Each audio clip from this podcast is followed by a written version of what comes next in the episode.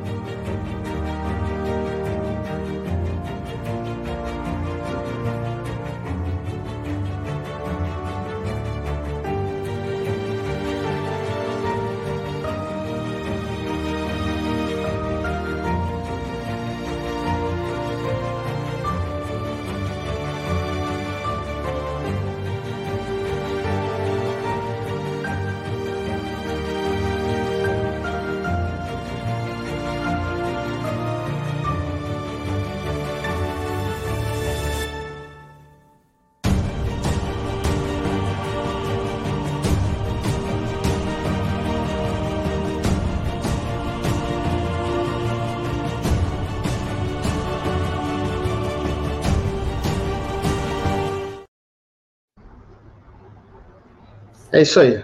Estamos de volta. E aí, Milfon, qual é a primeira pergunta para o meu avô?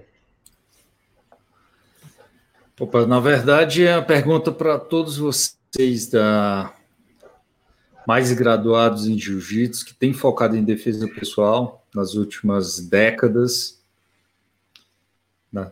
É, o jiu-jitsu, olhando com um viés histórico, a gente vê que tem década de alto e depois dá uma baixa. Então, nos anos 70, por exemplo, o jiu-jitsu baixou muito, desapareceu de várias academias no, no resto do Brasil. no Nordeste enfraqueceu muito o judô, começou a dominar, chegou o karatê e outras artes. E depois o jiu-jitsu voltou novamente ali a partir dos anos 80 e com um boom nos anos 90. Então a gente vê esses altos e baixos. Só que nessa última leva do jiu-jitsu, a partir do UFC, o jiu-jitsu esportivo, ele cresceu muito em comparação a, a, todos os outros períodos. A minha pergunta é: como é que vocês veem o jiu-jitsu de forma completa? Porque no imaginário popular, a maioria dos praticantes, o jiu-jitsu é aquela competição, é aquele treino que a gente faz para as competições. Só que assim, a gente vê historicamente, inclusive, que o jiu-jitsu é muito maior do que só isso. Fica aberto para quem quer responder essa primeira. Eu posso falar alguma coisa? Deve, o mestre. Fato é o, seguinte. o fato é o seguinte: eu só quero pedir de antemão desculpas porque eu fui pego de surpresa. O Ian me mandou a mensagem agora, diz: Olha aí, você está no ar. Aí, aí eu estou aqui sentado na sala e a, a, minha, a minha cadelinha aqui, que é impertinente pra caramba, ela fica perturbando que ela quer aparecer e eu não deixo. Mas, enfim. Então, se eu tiver que interromper o som aqui em algum momento, é porque ela é, interferiu.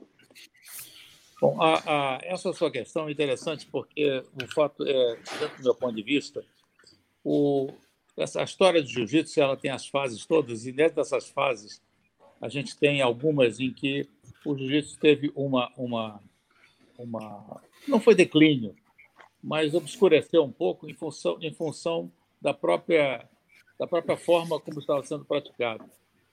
Eu acredito que o momento em que o jiu-jitsu passou a ser é, prioritariamente uma, uma, uma arte de competição, ela perde um pouco da sua essência. E perdendo um pouco dessa sua essência, ela vem é, de encontro na busca de uma novo, de um novo patamar, de um novo perfil. É, então, isso, isso significa o, o, a perda do elo. Durante muito tempo isso aconteceu e ficou um, um, prevalecendo para poucas, poucas escolas que mantiveram, dedicaram-se a, a, cultivar essa história. Consequentemente, a, a, o restante foi perdendo, foi perdendo esse contato com a essência. E eu acredito, no meu ponto de vista, isso aí representou uma pequena deformação na, na no, que, no que nós chamamos de arte marcial. Passou a ser simplesmente um esporte, e como esporte ele perde muito da sua, da sua bagagem essencial. Agora, a, eu, vejo uma coisa que é interessante, que é o seguinte: esse trabalho que vocês fazem é um trabalho, no meu ponto de vista, não é nem de resgate, mas é um trabalho de destacar a importância que a arte marcial tem como arte marcial. O esporte tem sempre espaço, mas a arte marcial é a essência de tudo. Ora, como é que você praticará um esporte se você não tiver conhecimento dos fundamentos da arte? Então, esses são os aspectos, do meu ponto de vista, mais essenciais e que devem ser preservados.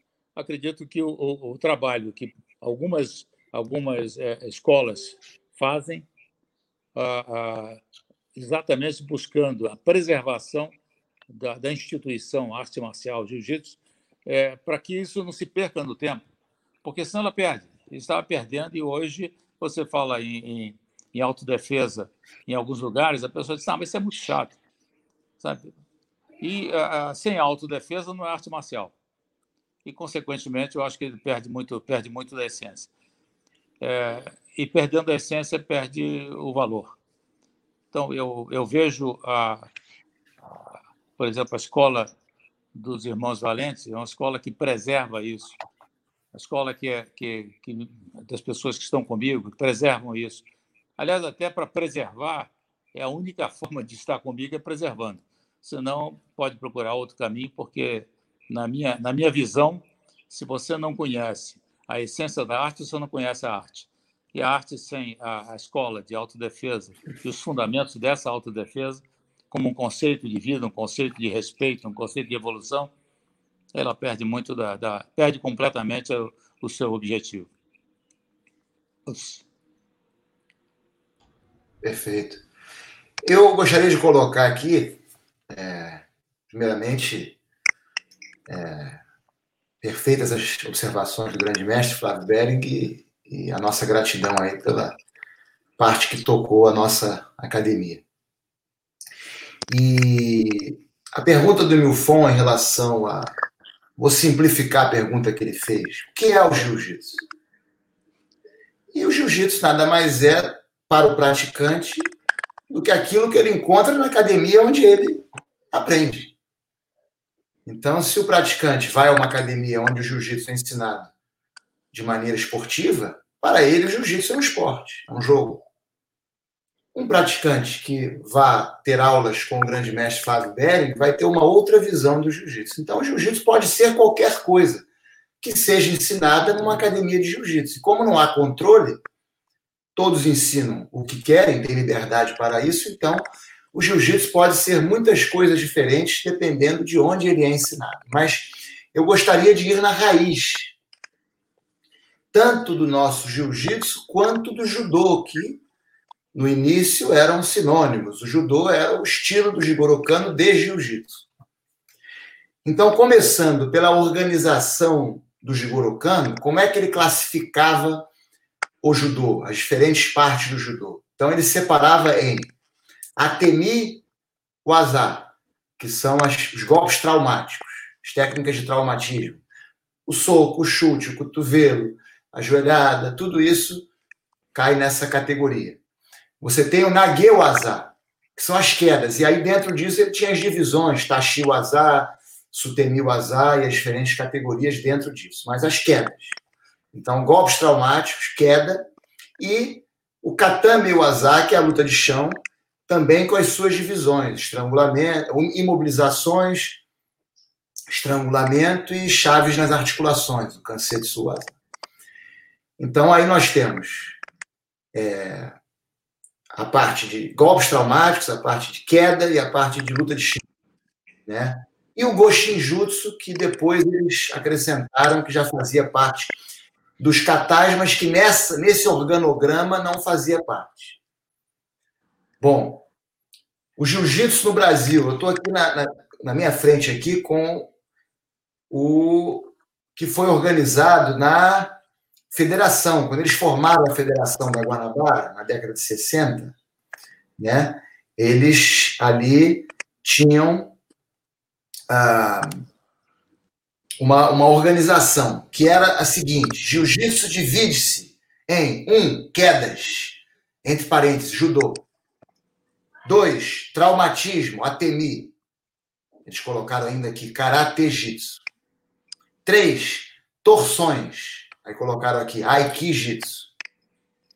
Quatro, estrangulamentos. Cinco, pressões. Seis, imobilizações. E sete, colocação. Isto é, posição de combate, momento de ataque e esquiva.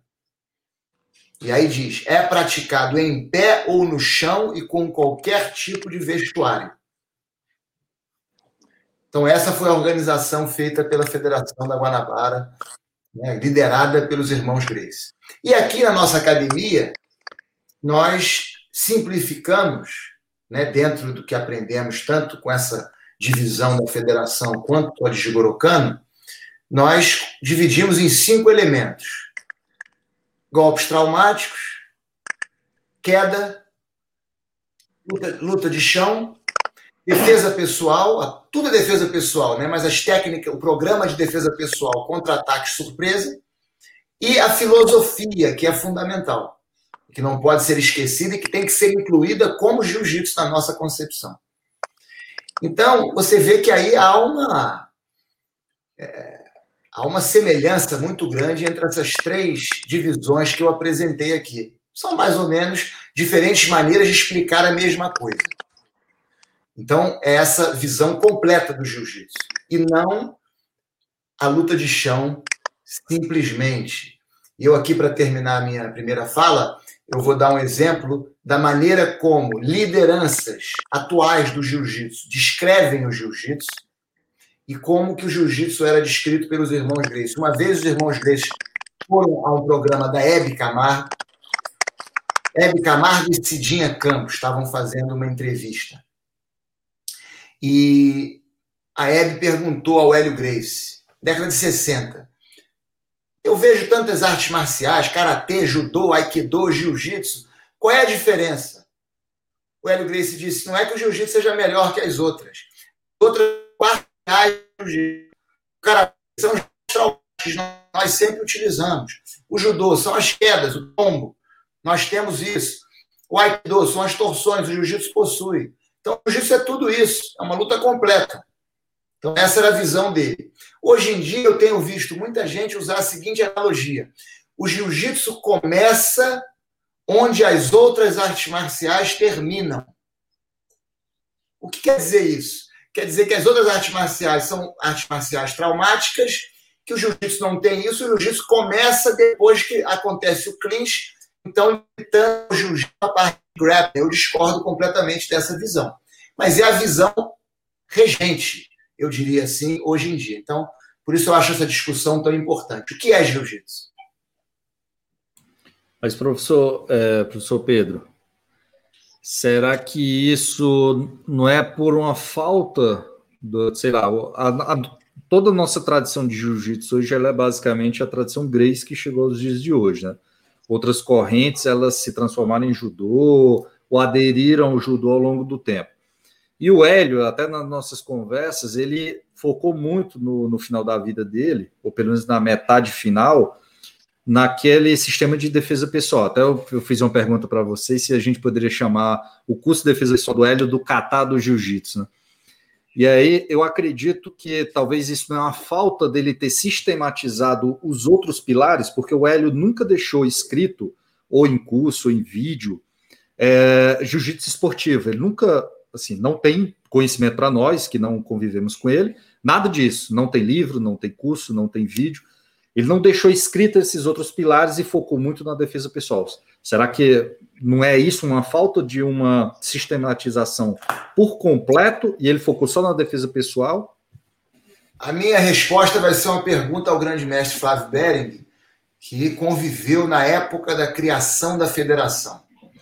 E eu imagino que já naquela época existisse algum receio em relação ao que podia acontecer. Eu vou rapidamente ler aqui algo que o Elton me mandou ontem, quer dizer, mandou para nós no grupo ontem, para criar aqui um paralelo entre um receio que havia também na época da, da criação do judô esportivo. E aí o grande mestre Flávio Bering poder falar um pouco desse momento da criação da federação. Olha que interessante. Primeira coisa, isso é da revista do Kodokan. Se o professor Cano ainda vivesse, de certo teria chorado porque o judô que elaborou com tanto esforço mudou para muito pior. Relativamente à técnica, também penso que o judô antigo era mais avançado, porque havia poucas competições. O judô podia ser praticado sem constrangimento e durante muitas horas unicamente pelo seu valor real. E aí prossegue. O judô está agora em voga, mas corresponderá à voga à concepção do fundador?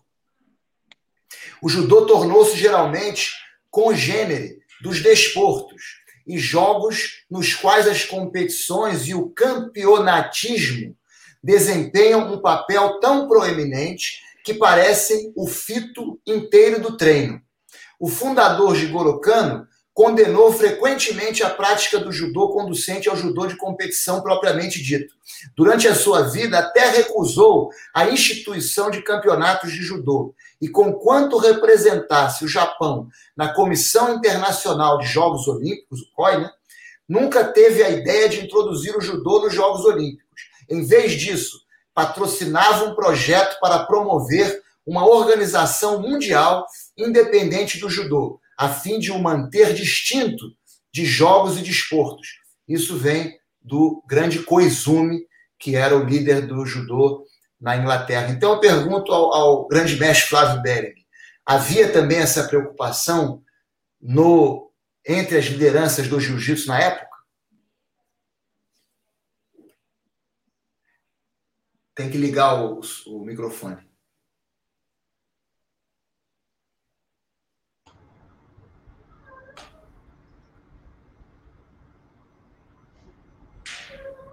Agora foi. Boa. Eu, como eu pego de surpresa, então eu estou com o telefone aqui no colo. Então, bom, enfim. É, eu, eu, vejo a coisa dividida, eu vejo não, mas eu acompanho isso. Eu comecei no Jiu-Jitsu em 1947, na casa do Hélio Grace. Ora, é, para mim, e desde o momento em que eu fui apresentado ao jiu-jitsu, o que eu passei a entender foi uma arte marcial, quer dizer, uma arte de autodefesa, fundamentalmente. A, a partir do momento em que o jiu-jitsu passou a ter um, um enfoque esportivo, assim como outras artes marciais, ela perdeu naturalmente a sua essência, porque as pessoas passam a voltar-se para um elemento mais simples e mais fácil de realizar. Porque a autodefesa é complexa no que diz respeito ao seguinte: você tem uma chance de sobreviver. No esporte, você faz pontos e, e satisfaz-se. Na essência, na, na história do, do, do, do jiu-jitsu, no princípio, quando a gente fazia a, a, a, as aulas, o objetivo era fundamentalmente aprender a defender-se, a proteger-se contra agressões.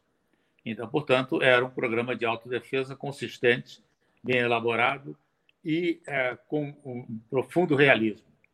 Ora, na medida depois é, é, os segmentos subsequentes aí que seriam justamente quando você vai para o solo, como é que você procede, ele tem como fundamento exatamente a, a parte marcial.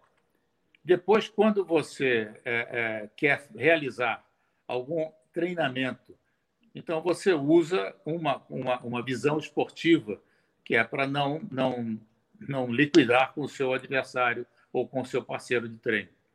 Então, eu vejo que, historicamente, nós temos aí algumas divisões e alguns pontos que são interessantes serem considerados. O, o jiu-jitsu, desde os seu, seus primórdios no Brasil, dizer, ele sempre foi é, é, o, o, elemento de provar que uma pessoa menos, é, menos capaz fisicamente, com as técnicas, com o conhecimento das técnicas, poderia enfrentar adversários mais fortes. Ora, isso, se você traduzir isso, você vai encontrar uma, uma, uma explicação simplíssima, que é o seguinte: o jiu-jitsu é uma arte marcial. Portanto, a, a, porque senão não haveria o propósito de você fazer comprovações dessa ordem. Agora, no momento em que, na década de 50, o jiu-jitsu da Grace começou a crescer, é, com a academia também numa escala bem maior, o que ocorreu foi que as pessoas, é, durante toda uma década, que é a década de 50, as pessoas é, frequentavam a academia com o objetivo de aprender autodefesa. Ponto. Não era nada mais do que isso.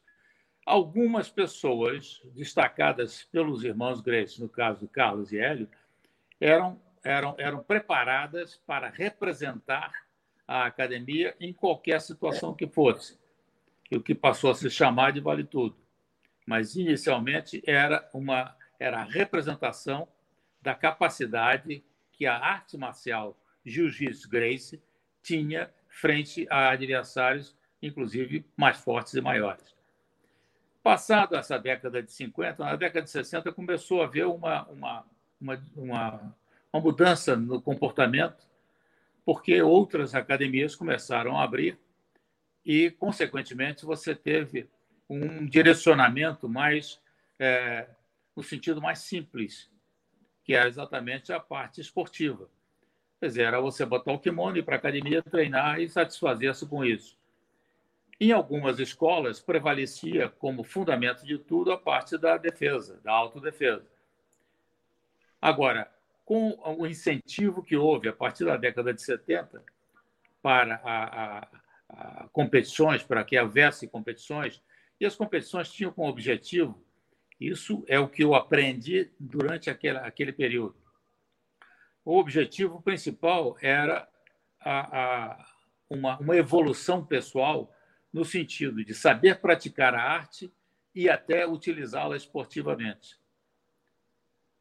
Agora, dentro do contexto que você encara hoje, a, o jiu-jitsu, o jiu-jitsu que nós vemos hoje em dia não tem nada a ver com arte marcial. Quer dizer, você tem muito poucas escolas que estão conservando e dando, e dando prioridade ao ensino do jiu-jitsu arte marcial. E a grande maioria das escolas estão voltadas principalmente para o segmento esportivo, que é mais simples e não tem comprometimento. Sabe, quando eu falo em comprometimento, é o seguinte: se você bater, você larga, o outro larga e você vai embora para casa. Então, a arte marcial ela, está, ela começou a ser é, relegada a um plano secundário e chegou até a, a um patamar de, de quase nulidade. Poucas escolas mantiveram a essência da arte. Porque ficou muito mais fácil. Você praticar o jiu-jitsu como esporte é facílimo. Você não precisa de um grande professor, você precisa de um bom, bom treinador. Agora, aprender arte marcial é difícil. Não é só difícil aprender, é difícil ensinar, porque tem que ter uma qualificação do indivíduo para o entendimento do comportamento humano acima de tudo. Então, há, há esses aspectos é, que fazem a grande diferença no trabalho que a gente, que a gente desenvolve.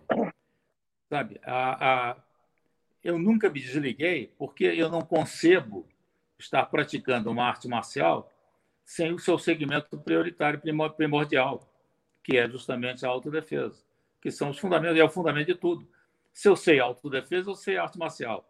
Se eu sei lutar, eu sei me divertir. Está de acordo, Pedro?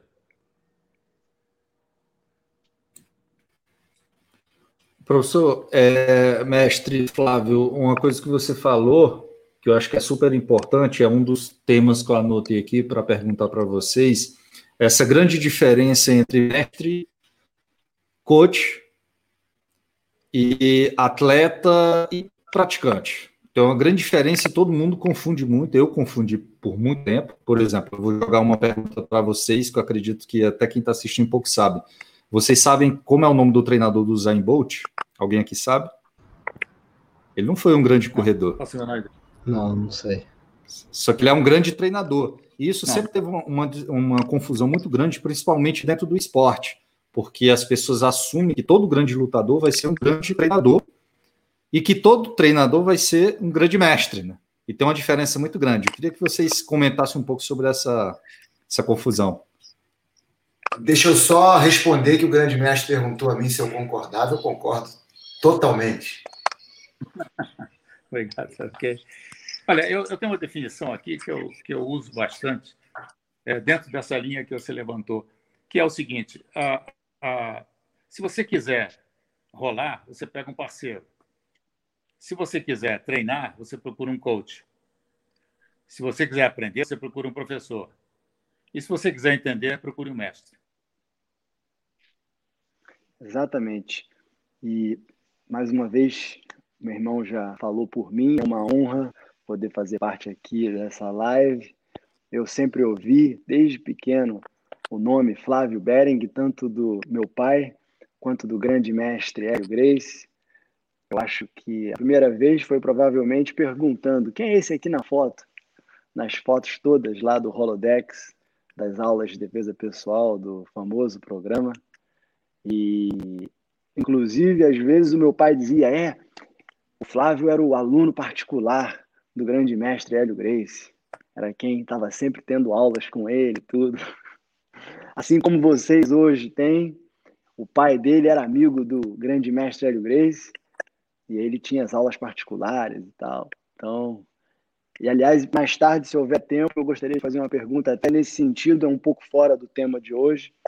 Caso não seja possível, fica para a próxima. Mas, Milfon, você citou três categorias. Você pode repeti-las, por favor?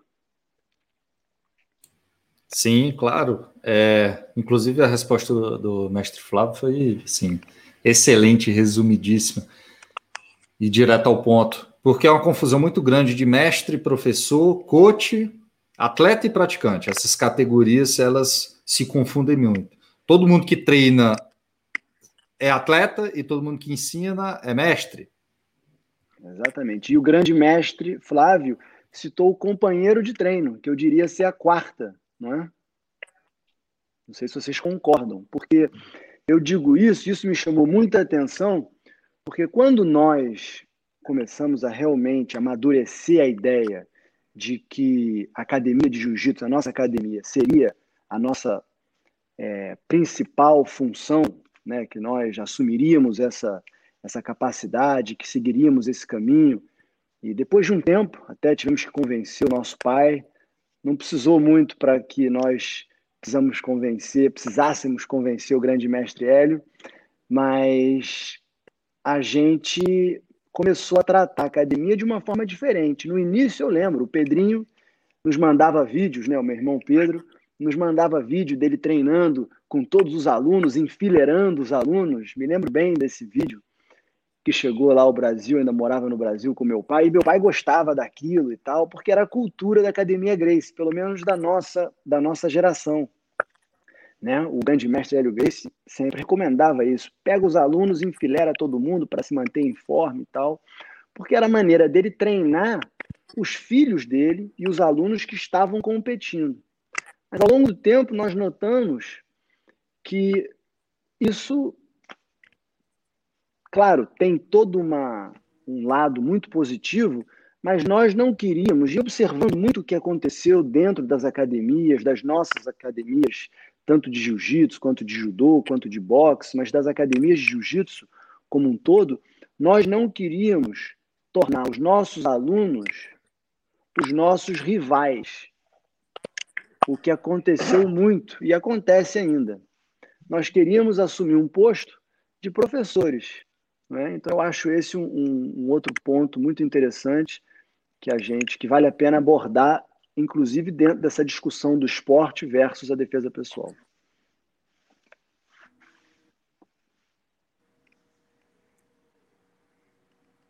Existe um aspecto aí, posso, posso interferir? Não. Por favor. Você, você, vocês estão os comandantes, tem que cortar, hein?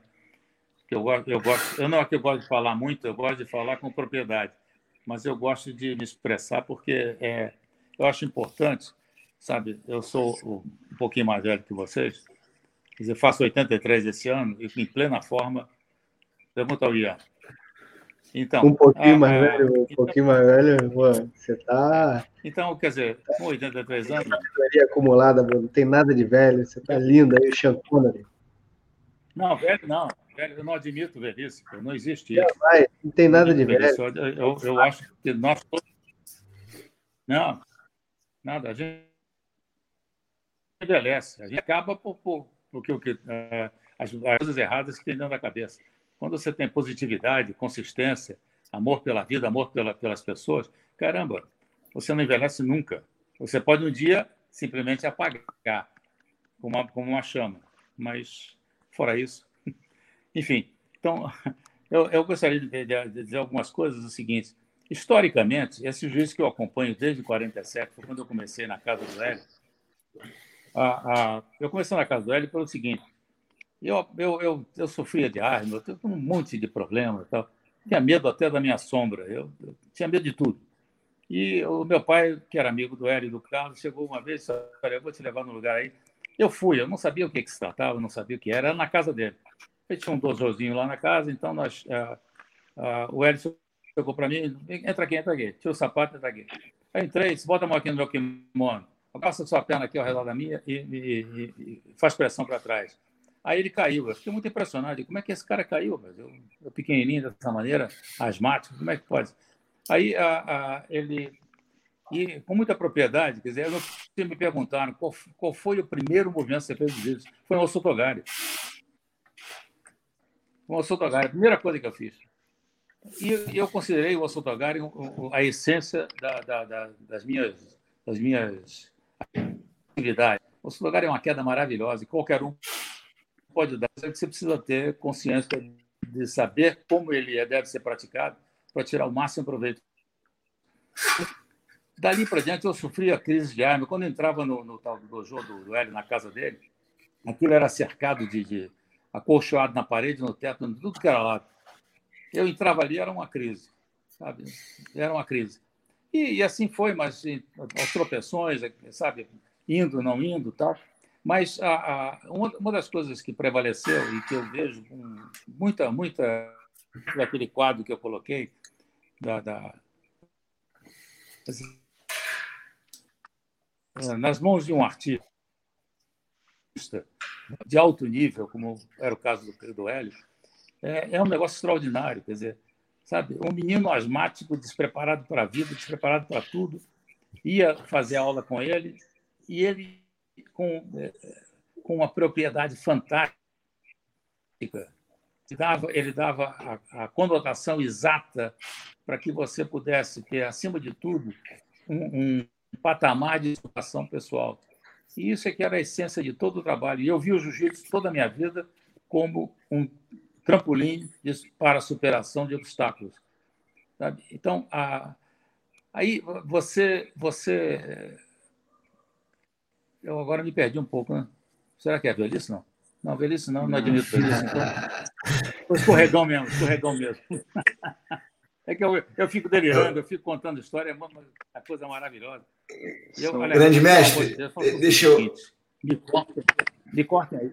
Isso, vai, pode. Não, mas eu, ia, mas, eu ia falar, mas eu ia falar exatamente sobre isso. Nós estamos aqui, acima de tudo, para escutar, com a sua presença aqui. Se o senhor quiser falar o programa inteiro, para nós seria uma grande aula.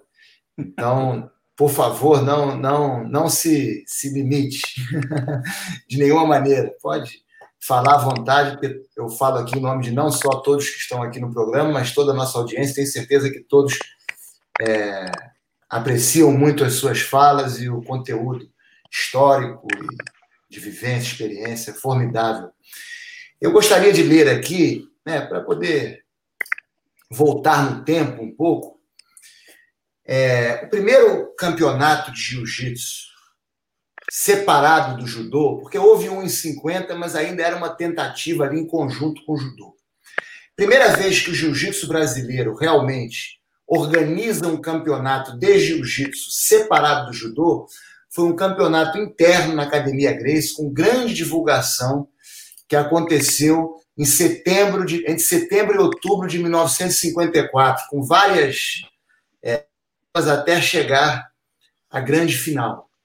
E, como eu disse, teve uma grande divulgação da imprensa e o Jornal dos Esportes, todos os dias, colocava uma coluna sobre o campeonato, sobre as regras. E essa coluna era escrita por um jornalista que já acompanhava os irmãos Grace desde a, época, desde a década de 30.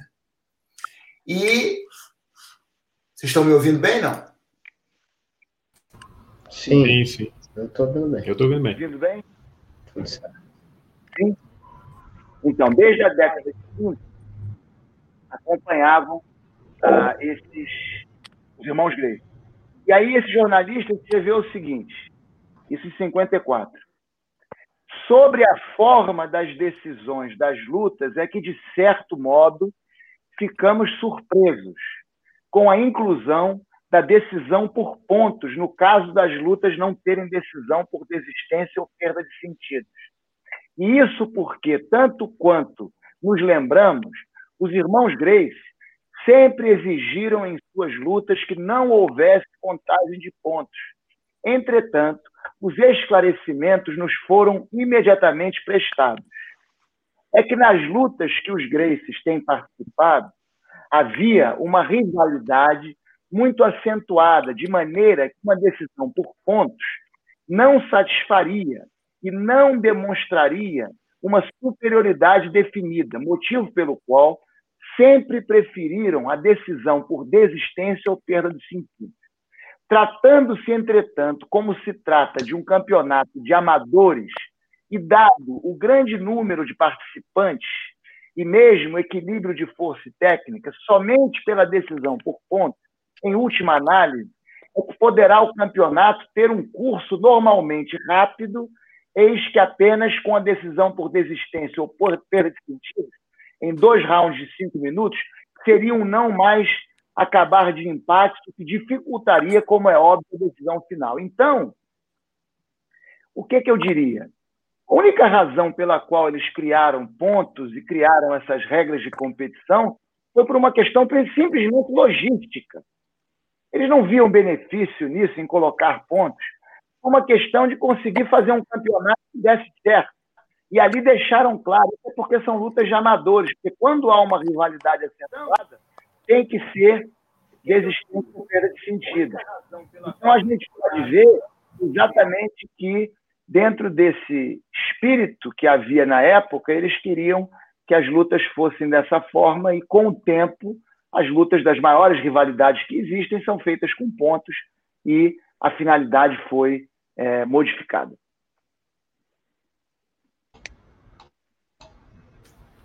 Boa noite, Eu... Elton. Boa noite, Elton. Seja bem-vindo, meu Eu queria fazer uma pergunta, Ian, se, se eu puder. Claro, Guga. Claro. É, a gente tem falado bastante, às vezes a gente conversando, inclusive nas nossas lives, né? Que uma das coisas que a gente dá bastante crédito para o grande mestre Grace é que em um determinado momento da história houve essa migração de todo mundo que até então fazia parte desse movimento do jiu-jitsu no Brasil para o judô. E aí, de certa maneira, sozinho, ele ficou ali, ou né, até outras linhagens ali próximas à família Grace, ficaram ali é, meio solitários no sentido de levar aí o nome jiu-jitsu para frente e aí então transformar nisso tudo que acabou vindo a ser o jiu-jitsu que a gente conhece hoje. Da mesma forma, eu imagino que nesse, nesse período que o jiu-jitsu começou a adotar é, uma característica mais esportiva, ou até mesmo uma outra época onde se falava muito do jiu-jitsu como duelo, né? Então se falava assim, por exemplo, as pessoas assistem o que o Royce fez no UFC e vão à academia de jiu-jitsu para aprender aquilo, né? E, e, no caso, aí vocês me corrijam se eu estiver errado, isso é uma parte do, do, do componente da, da autodefesa, mas não todo, né? É um componente mais voltado para a parte de duelo e tal. É, como vocês viram é, essa decisão de permanecer na parte de defesa pessoal, é, na parte de arte marcial do jiu-jitsu, isso foi, de certa maneira, uma desvantagem ou uma vantagem, porque a partir do momento que você se torna um dos poucos, você acaba sendo a referência, né? daquilo para todo mundo que queira praticar, ou seja, se não existem outros lugares, as pessoas acabam se direcionando para aquele lugar onde eles ainda podem encontrar esse jiu-jitsu. E aí, direcionando também para o Marcel, porque é até uma coisa que a gente já conversou sobre isso antes, essa dificuldade que, de você desenvolver a parte da, do jiu-jitsu como arte marcial, quando todo o jiu-jitsu que você encontra ao seu redor é o jiu-jitsu esportivo. Posso? Se eu Gustavo, puder começar. Eu, eu Pedrinho, só para entender, a partir de que período, Gustavo? Sua pergunta. Você diria o quê? Da década de 50 ou 40 ali, quando houve aquela visita da trupe japonesa? Não, eu diria até mais recente mesmo, criação da federação, ah, depois então chegando a, a, a, UFC, enfim, né? Porque é, eu digo assim, existe dentro da minha visão, então para tentar colocar o que, que passa pela minha cabeça mais propriamente. O jiu-jitsu ele tem várias expressões, então a gente pode falar da parte esportiva, a gente pode falar da parte de, de luta de duelo, mais voltada, vamos dizer, vale tudo. É, nós temos a parte de arte marcial, enfim, né? várias, várias, várias, várias expressões.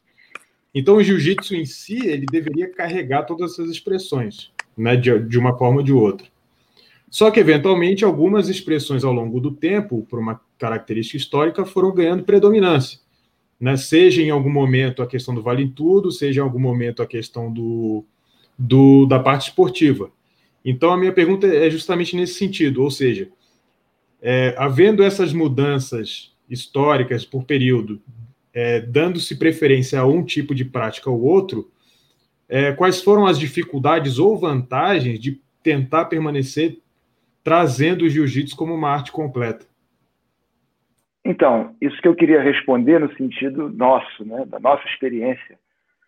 Inicialmente, eu diria que foram dois fatores que nos levaram a isso, porque como meu irmão Guilherme bem frisou, nós no início fazíamos o que nós aprendemos dentro da concepção de aula de grupo na Academia Grace, que era a preparação para o campeonato. Nossos alunos participavam de campeonatos, nós levávamos e tudo.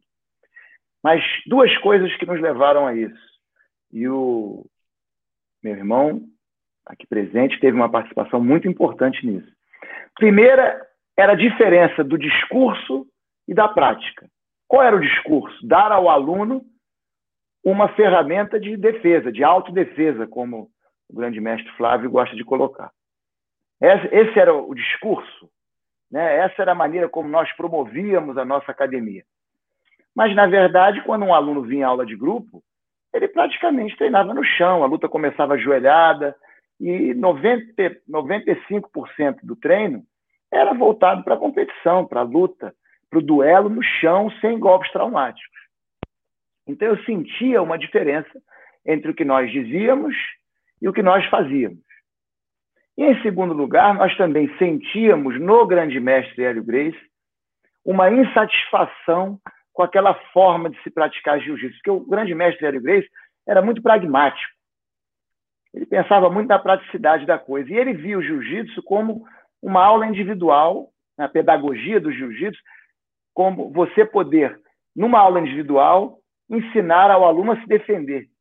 Era, essa era a visão dele. Por isso que ele não criou uma organização, como você, Milfon, perguntou no início, e talvez você tenha aí apontado a causa desse problema todo, mas não houve uma organização do jiu-jitsu para ser apresentada no livro.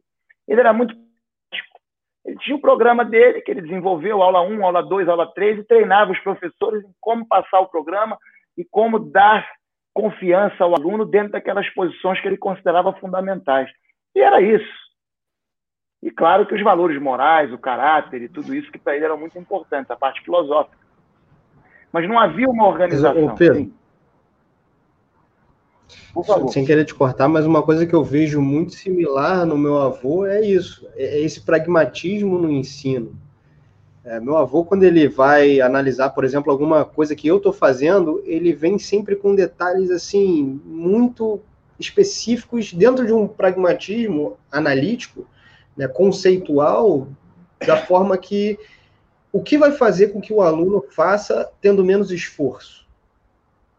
Né? O que vai fazer com que o aluno conclua aquele movimento, aquela, aquela ideia, usando menos força, usando mais alavanca e protegendo cada vez mais o, a sua integridade. E talvez até a do seu próprio adversário, porque o jiu-jitsu, eu acho que ele ganha muita força na exposição, porque é uma das únicas artes marciais onde a gente consegue é, verdadeiramente submeter alguém sem necessidade de machucá-lo, sem necessariamente machucá-lo. Às vezes a gente pode ter necessidade sim, mas sem necessariamente ser obrigado a dar um soco no, no nariz, um chute no saco, um dedo no olho. A gente não tem, é claro, a gente aprende isso também, pode usar isso também em casos de necessidade extrema, mas a gente não, não é dentro da nossa prática uma. Ó, vamos lá, vamos começar. Primeira aula de jiu-jitsu. Seja bem-vindo. Ó, primeira coisa que você vai fazer, ó, dedo no olho, soco no nariz, soco no ah, chute na canela. Não, não tem essas coisas, é uma base. Agora aprende a cair, aprende a levantar. Agora, ó, entende como é que você quebra uma pegada. Agora entende como é que você vai. Se você precisar aplicar um soco, lembra, você pode machucar a mão, então usa o cotovelo. Ó. O cotovelo é o melhor osso para você bater se estiver em pé. Só que você tem que aprender como mexer o seu quadril nessa situação. Então tem toda uma metodologia de ensino toda um, uma metodologia para gerar confiança no novo aluno que está dentro desse sistema aqui também. Eu acho que vocês, e assim como eu, assim como o Marcel, a gente segue dentro de um pragmatismo, mesmo às vezes tendo que, é, no, no, meu caso, eu vejo por mim, tendo que adaptar uma coisinha ou outra, uma mentalidade, venho aprendendo muito com vocês também, a questão da mentalidade. Sabe uma coisa que eu gostei? Eu quebrei teu, per, perdão, mas é que veio na minha cabeça se eu, se eu, se eu perdesse agora, eu não, não voltaria nunca mais aqui. Não, não, não. Eu já tinha mais ou menos completado. Foi até bom você me interromper. Ah, que bom. pode, pode continuar. Só, só um segundo, Milfon. Deixa só eu concluir essa ideia, que foi uma coisa que a gente conversou, que é válido para o pessoal que está vendo a gente. É, a gente estava conversando outro dia sobre guarda. E aí, uh, alguém, algum aluno do, do, dos Valentes foi para outra academia né? E falou: ah, vejo que minha guarda melhorou muito no treinamento aqui na outra academia. E aí o Pedro virou e falou: tá, melhorou como? Né? Melhorou na, na dificuldade do cara passar a tua guarda, mas e a exposição da tua cara que você está gerando aí? E a chance do cara te dar um golpe traumático, te nocautear e tu morrer? Então, no, no meu ponto de vista, não melhorou em nada, pelo contrário, piorou e muito.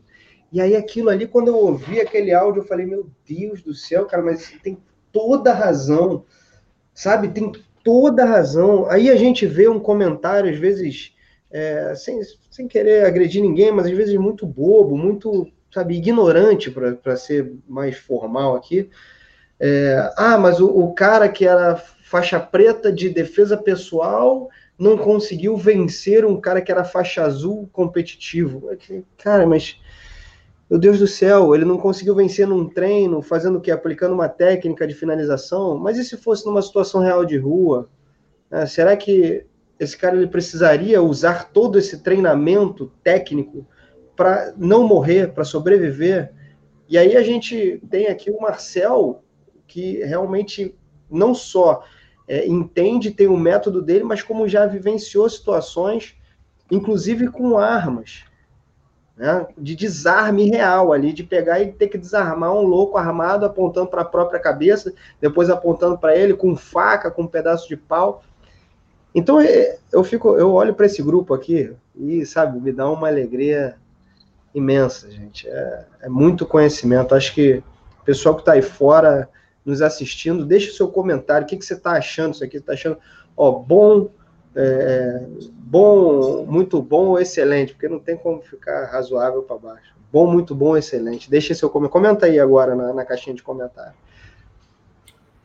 Marcel, de deixa eu só te interromper.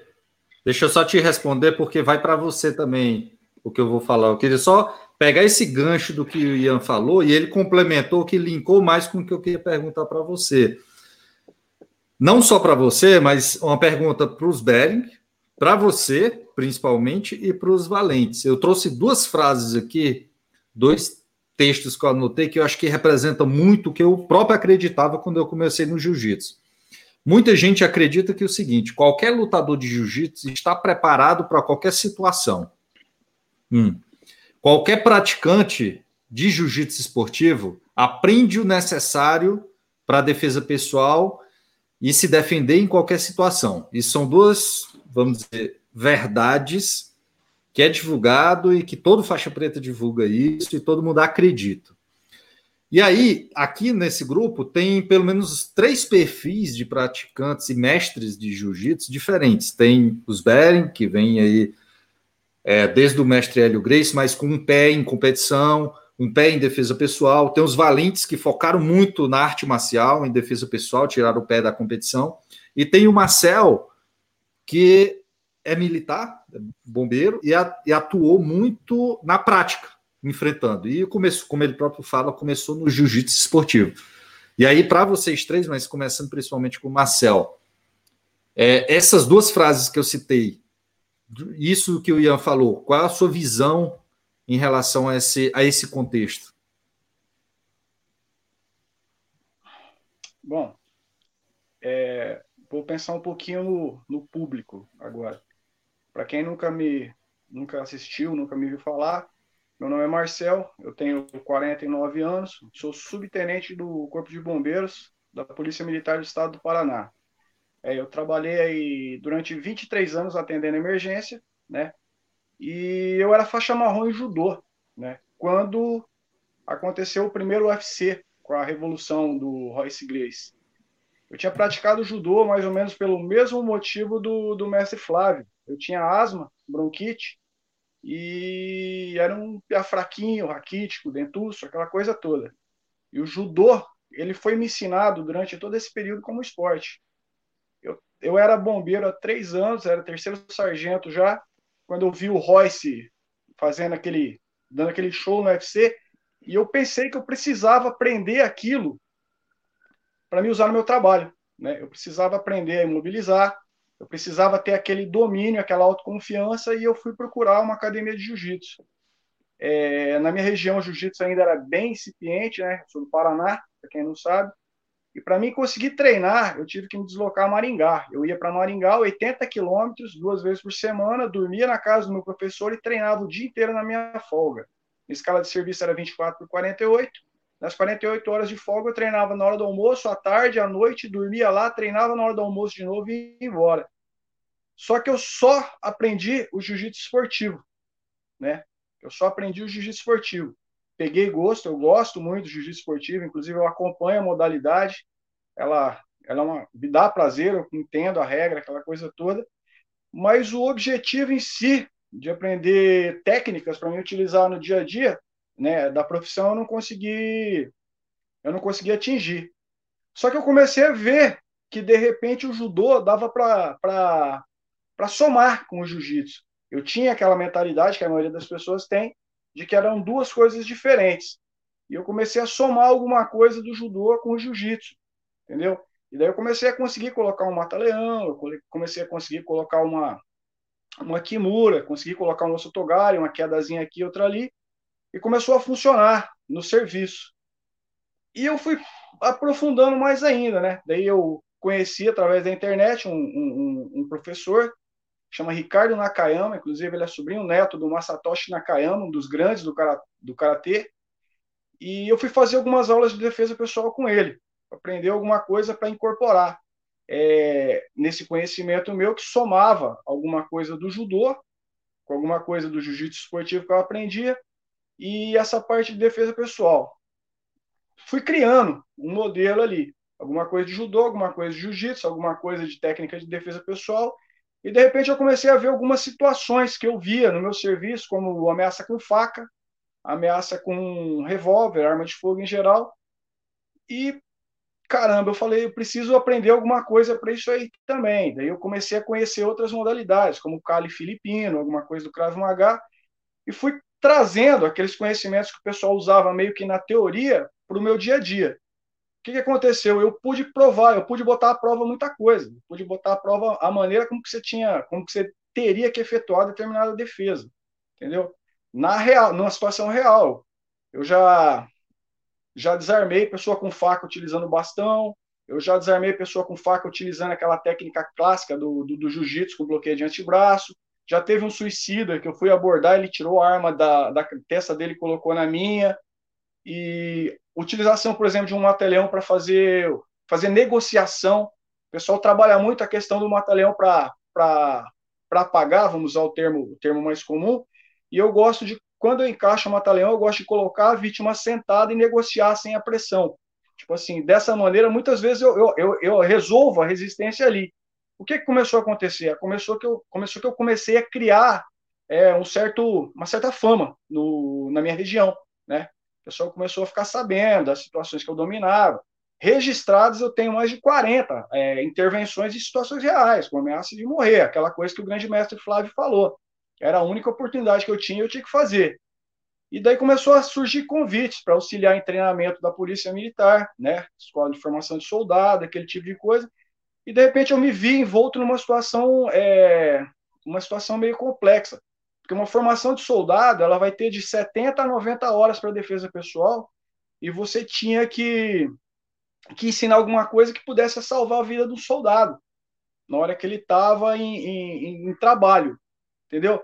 E daí eu fui moldando, moldando um sistema de defesa pessoal, é, para mim é jiu-jitsu, tá entendendo? Que para mim é jiu-jitsu, baseado em todas essas experiências, em todas essas pesquisas que eu tive que fazer para trabalhar.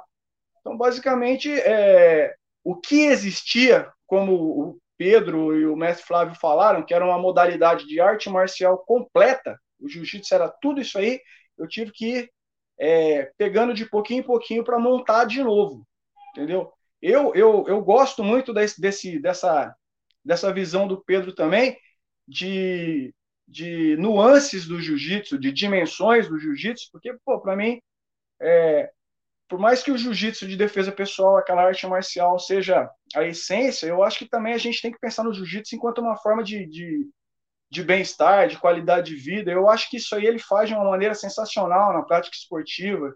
Aquela coisa do camarada deixar o estresse do dia a dia. E não só isso, aquela coisa de você começar a, a, a, a se, é, se aperfeiçoar por esforço próprio, que você consegue transferir para o seu dia a dia. Então eu vejo eu vejo o jiu-jitsu como um todo, sabe? Eu não consigo eu não consigo ver de maneira diferente. Mas no meu caso específico, eu tive que construir. Eu tive que construir é, uma coisa que já existia porque eu encontrei uma arte marcial fragmentada.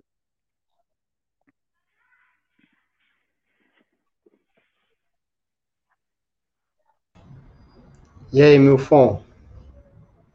Queria agradecer aqui o pessoal que está comentando, que está participando, que está deixando diversos comentários elogiando nossa live, tá sensacional mesmo. Eu queria, estender, eu queria estender essa Marcel, pergunta para você também, Ian. Você é um craque. Bom, o Marcel dá, é um o Marcel dá para a gente passar a noite inteira só escutando esses causos dele aí, Porra. que é de tirar o fôlego. Vou falar um negócio. Marcel, ele gravou, a gente está fazendo um trabalho em conjunto, ele gravou mais aulas. Eu não vou, vou, vou gravar um negocinho aqui para te mostrar como é que a gente vai fazer o trabalho. Eu vi as aulas, eu aprendi, vou te falar, é, a gente já tem uma base, né? Já tem uma base, mas eu aprendi coisas que eu nunca aprendi na vida vendo aquelas aulas ali. De armamento, de como lidar com armamento, com canivete. Às vezes a gente sai na rua com canivete e acha que tá grandão, né? Porra, tu não tem ideia de como usar aquilo ali, tu nunca foi testado, às vezes nunca foi treinado, a não ser quem foi treinado, aí não é, não é o meu caso, meu caso nunca fui treinado com armamento. Bom, eu, eu, eu me perdi aqui prestando atenção no Marcel, é, mas uh, dentro de competições, acho que foi como levar para a questão das competições, né? Você pode refazer a pergunta rapidinho, por favor?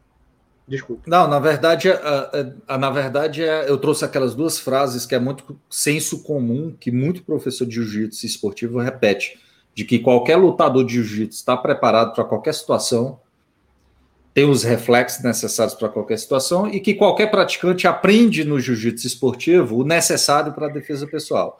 E aí Não. eu trouxe, principalmente você que competiu também, entende muito de competição, dá a sua visão desse, desse senso comum. É, negativo. Negativo. São. Tudo faz parte. Vamos, vamos pensar assim como um, um, universo, né? Tudo faz parte do mesmo universo, mas a partir do momento que você começa a separar as coisas, você já não está falando mais sobre aquele universo. Você está falando sobre uma coisa isolada. Então, quando você foca, quando eu vou lutar um campeonato, quando eu ia lutar um campeonato, até quero voltar um dia. É, quando, a gente vai lutar um campeonato, a gente tem que focar para pontuação, focar, focar para as regras, focar para os tipos de luta, para os tipos de jogos que você vai ter que desenvolver para poder é, confrontar, seja um cara da tua categoria, seja um cara no absoluto. Então você tem que ter um, um know-how competitivo. Quando você fala em vida real, depende de muitas situações, depende de qual tipo de, de bullying que eu já sofri na vida. A gente começa lá, lá, lá na aula zero porra, com, com quais traumas eu chego para treinar, para aprender a me defender? É, depois disso, como é que eu lido com esses traumas?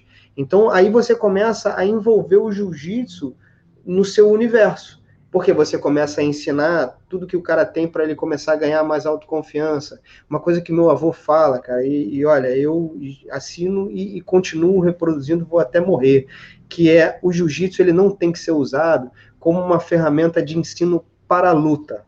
Ele tem que ser usado como uma ferramenta de ensino para moldar o ser humano, para moldar o caráter, para moldar a, a, a, a conduta do, do ser humano, entendeu? Então eu acho que a luta, ela, obviamente, ela está ali inserida e é o que dá o grande diferencial do jiu-jitsu. Mas a conduta, é, a forma de se comportar, a forma de, olha, a educação, a forma de falar, a forma de se apresentar, isso tudo é, é verdadeiramente o que a gente tem que focar no ensino do jiu-jitsu. Eu lendo aqui os comentários, eu vi um, um, um companheiro nosso aqui que falou o seguinte: é, existem professores e existem educadores. Nem todo professor é educador, mas todo educador é um professor. E olha, eu acho que essa frase aí é, realmente ela fala tudo. A gente, como professor, a gente tem que ser educador. Caso a gente não seja educador, a gente está simplesmente ensinando ou demonstrando técnicas de luta, e, e isso pode, inclusive, gerar um, uma repercussão muito ruim na vida daquele cliente aluno, né? porque uma outra coisa que a gente vem quebrando é a questão do, o cara que saiu da minha academia é Creonte.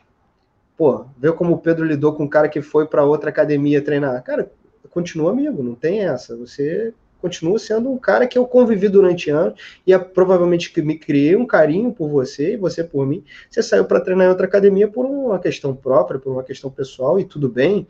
De repente eu não te atendia mais na tua necessidade e tudo bem. De repente não é o meu foco te atender nessa necessidade que você quer. E tudo bem, eu não vou mudar o meu foco por sua causa. Você vai mudar de academia pelo seu foco. E isso e tudo bem, a gente tem que saber lidar com isso. Por isso que eu falo cliente-aluno. Porque quando a gente tem só aluno, a gente foca no, no meu pupilo, meu discípulo. Quando a gente vê o cara como um cliente, aluno, a gente tem ele como um discípulo, mas a gente entende que a gente está prestando um serviço e ele e a gente tem a responsabilidade moral e ética de, de cumprir com aquilo que a gente se compromete com esse, com esse cliente. Se eu puder fazer uma parte rápida aqui, só nessa questão da luta, porque uma vez uma grande figura do jiu-jitsu falou para mim: Mas Pedro, vocês fazem jiu-jitsu esportivo na sua academia? Eu fui lá e vi que vocês treinam no chão, tem rola, tem luta. Então vocês também fazem o jiu-jitsu esportivo. E aí eu me lembro de uma conversa que eu tive com o grande mestre Flávio Bering lá em Porto Rico, por sinal uma conversa que eu jamais vou me esquecer. E ele falou da diferença entre a luta de competição e a luta para defesa pessoal. Mas nós podemos lutar pensando em defesa pessoal, né? Eu acho importante. E essa luta também, ela pode ser altamente recreativa, tal qual a luta de competição é o mesmo tipo de luta, só que a atenção é um pouco diferente, o enfoque é diferente. Mas é randori, é luta, é treino, isso faz parte da defesa pessoal. O pessoal pensa em defesa pessoal só como aquele programa em pé. Mas a luta de chão também é defesa pessoal. Eu concordo com você, Marcel, que a luta de chão é, é muito importante, é, é não só pelo, pela questão de defesa pessoal, que também acontece, a luta pode né, circunstancialmente ir ao chão, e a gente tem que estar preparado, mas também como um, um jogo fascinante, uma coisa que, que, que, nos, né, que é uma forma de entretenimento, que é importante. Agora, sem esquecer dos princípios defensivos da, da, da autodefesa. É, era isso que eu queria comentar, né? Que é, o pessoal esquece que mesmo o, o, Vale Tudo, vamos falar o antigo Vale Tudo, quando o pessoal não usava luva ainda, ainda assim era um ambiente controlado. Ainda assim você estava num, num, solo propício, você não tinha um asfalto, você não tinha pedra, você não tinha a possibilidade de alguém te esfaquear pelas costas, você tinha uma equipe médica, tá entendendo? Então, mesmo nessas situações, ainda é um ambiente controlado, sabe? O pessoal tem que levar em consideração, que eu gosto, é uma palavra que eu gosto de utilizar, quando a gente fala em defesa pessoal, tem que levar em consideração o imponderável. Tem que imaginar que, de repente, você está lá com aquela guarda, coisa mais linda, o cara arranca um canivete e te fura. Tem que considerar que alguém pode vir, um amigo pode vir te chutar. Tem que considerar que você pode cair na, na beirada de uma parede, o camarada do lado pode pegar uma cadeira. Então, quer dizer, a questão não é nem tanto a técnica, a questão é, é, é, é a visão, é a visão do estratégica do problema que você está querendo resolver. Quando você. O é. problema que você quer resolver é uma competição, a visão estratégica é uma, a tática é uma. Quando o problema que você está querendo resolver é o trabalho policial, a visão estratégica é uma, a tática é outra. Quando você está querendo simplesmente sobreviver, a visão estratégica é uma, a tática é outra. Então é isso que eu acho que tem que ser considerado e, e sei lá, acabar com uma certa, vamos dizer aí, a gente não gosta de entrar nesse nesse contexto aí, mas acabar com uma certa picuinha que tem de competidor, não competidor, defesa pessoal em pé, chão. Eu acho que toda a técnica funciona na hora que ela é necessária. É, isso é fruto, viu, Marcel, de uma ignorância. Ignorância no sentido não pejorativo, mas realmente a definição da palavra. Falta de conhecimento, né? Nós observamos que ao longo da nossa trajetória aqui em Miami, às vezes nós recebíamos críticas no sentido de que o que nós fazíamos na nossa academia, pelo menos na visão dos praticantes de outras academias, ou dos professores, principalmente os professores de outras academias, o que eles podiam observar sem nunca haver conhecido realmente o que nós fazemos na nossa academia, sem uma visita. Isso não é jiu-jitsu. O que os valentes fazem não é jiu-jitsu. Por quê? De forma bem sucinta, e conectando até o que o Gustavo inicialmente abordou, o jiu-jitsu, a partir da década de 60, 70, Gustavo, como nós sabemos, ele tomou um rumo completamente diferente. Jiu-jitsu esse praticado na Academia Grace. O objetivo da competição é ganhar. Então, com as regras, vamos estudar como é que nós vamos ganhar esse campeonato. O que, é que eu tenho que fazer para ganhar o campeonato? E aí, voltando no que o Marcel falou, isso não tem nada a ver com você sobreviver a uma situação de rua. Não tem facada na competição, não tem gravata na competição normalmente. Né? Um lutador de jiu-jitsu raramente dá uma gravata. Quer dizer, então esse processo alterou completamente os objetivos do jiu-jitsu. E o resultado disso é que professores hoje que começaram a treinar jiu-jitsu na década de 80, que são considerados os old school, os de 90, os de 2000, então, eles nunca aprenderam. A verdade é essa, precisa ser dita e de uma forma positiva. Inclusive, nós estamos fazendo um trabalho, eu sei que os Bering também, de contribuir com esses professores, com essas academias que reconhecem essa, essa lacuna dentro do conhecimento geral do que é o jiu-jitsu. Então, eu acho que precisa, nós precisamos inicialmente entender a razão para isso tudo. Né? E nem ficar chateado e nem é, levar para um lado negativo. Existe uma grande ignorância quando nós tratamos do que é o jiu-jitsu. Eu acho que é certo nós usarmos essa, essa maneira que meu irmão forma muito inteligente, buscou para definir as diferentes facetas do jiu-jitsu, né? Ele diz, são expressões do jiu-jitsu. Você pode se expressar de uma forma esportiva, você pode se expressar de uma forma terapêutica, você pode se expressar de uma forma na defesa pessoal, mas isso não muda a definição de uma palavra. Não é? palavra jiu-jitsu composta por dois kanji, jiu-jitsu. E nós precisamos entender o que quer dizer isso. Não é?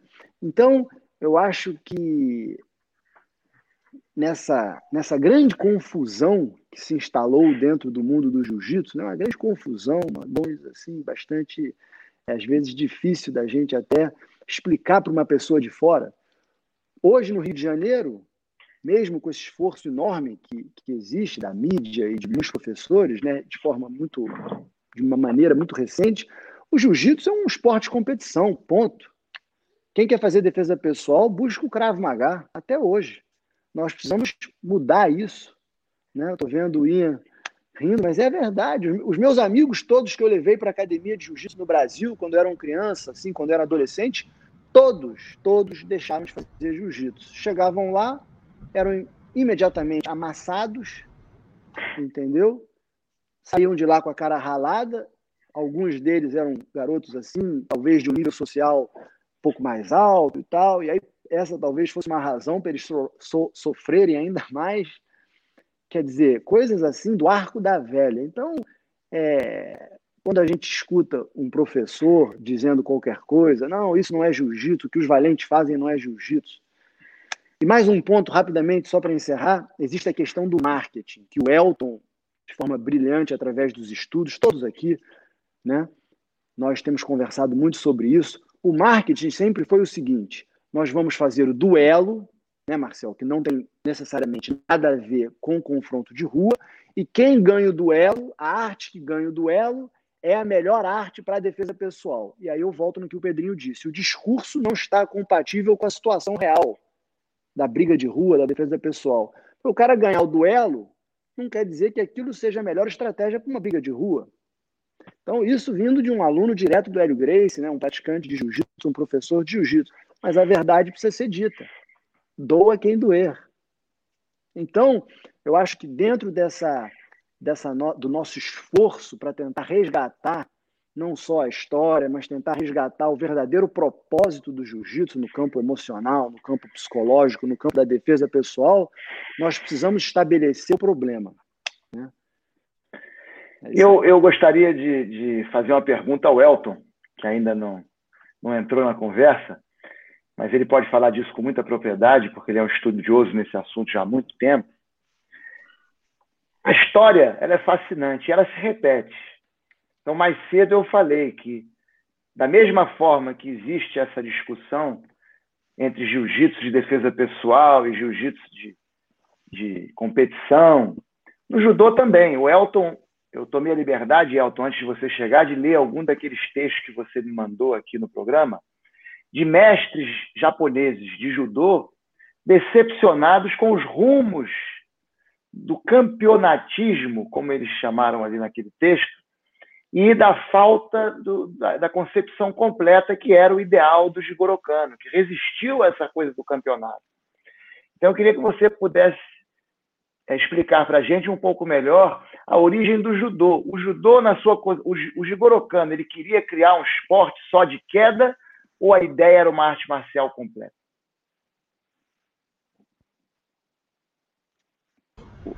Tem que tirar, tirar o mute. Tirar do mute. Pronto, pronto. Estão ouvindo Sim. agora? Sim. É, primeiramente, boa noite né, a todos. É, me atrasei um pouco aqui. É, agradecer a presença do, do grande mestre. O prazer estar com o senhor. Prazer não, né? Uma honra. É, rapaz, eu estava procurando até aqui nos meus arquivos é uma frase que, na verdade, resume bem é, tudo isso que a gente vem discutindo e muitas das vezes discutindo em off durante a semana. Mas como é muita coisa aqui, são frases assim que resumem é, essa esse assunto sobre o que é arte eu li alguma, é eu li alguma né? delas aqui já. E é, e é um pouco é, são cartas que alguns japoneses mandavam para algumas associações de, de judô aqui no Ocidente, principalmente uma associação de judô de Portugal. É interessante né, esse antagonismo entre é, budô e, e desporto. E isso se desenvolveu e, e é um exemplo assim perfeito é, em Portugal no começo do, do, do século XX, com a chegada desses japoneses né, no Ocidente, o que era ensinado né, tinha caráter de budô, é claro. É, tudo tem o, seu lado desportivo. O Jigoro Kano ele não tinha uma ideia de criar um desporto, né, um, um esporte de competição. Na ideia de Jigoro Kano, o que seria esporte? Seria né, o, o mater né, dentro de, de um sparring. Ou seja, é, se eu aplico um estrangulamento e você bate, né, e eu solto, isso é uma maneira desportiva. Então, foi essa mentalidade de esporte que ele criou né, dentro do judô. E não necessariamente um esporte. Mas com o tempo, o judô ele acabou, né, essa parte de, de, de sparring, ele acabou realmente se transformando num, numa espécie de desporto. Né? Isso causou aí algumas algumas discussões dentro do, do, do próprio círculo interno do Kodokan. O Jigoro muitas das vezes ele não aceitava né, que o judô fosse é, só visto como uma, uma parte de, de, desporto, né, somente essa parte de desporto.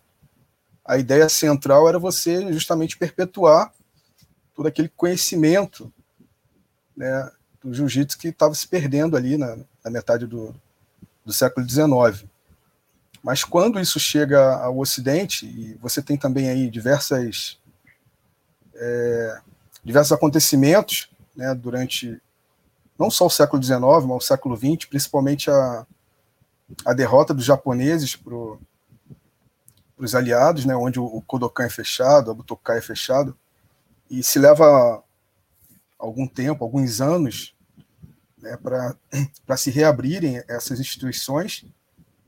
E como havia um espírito de, de nacionalismo muito forte dentro da, das artes marciais é, japonesas, né, o judô, é, o aikido, o karatê, o, o kendo, essas artes marciais elas só puderam ser, é, só puderam voltar, né, a, a serem ensinadas na forma de desporto. Então isso já foi Chamava um, um grande bu, golpe, bu, né? Budô Ben, assim. o banimento do Budô. Exato.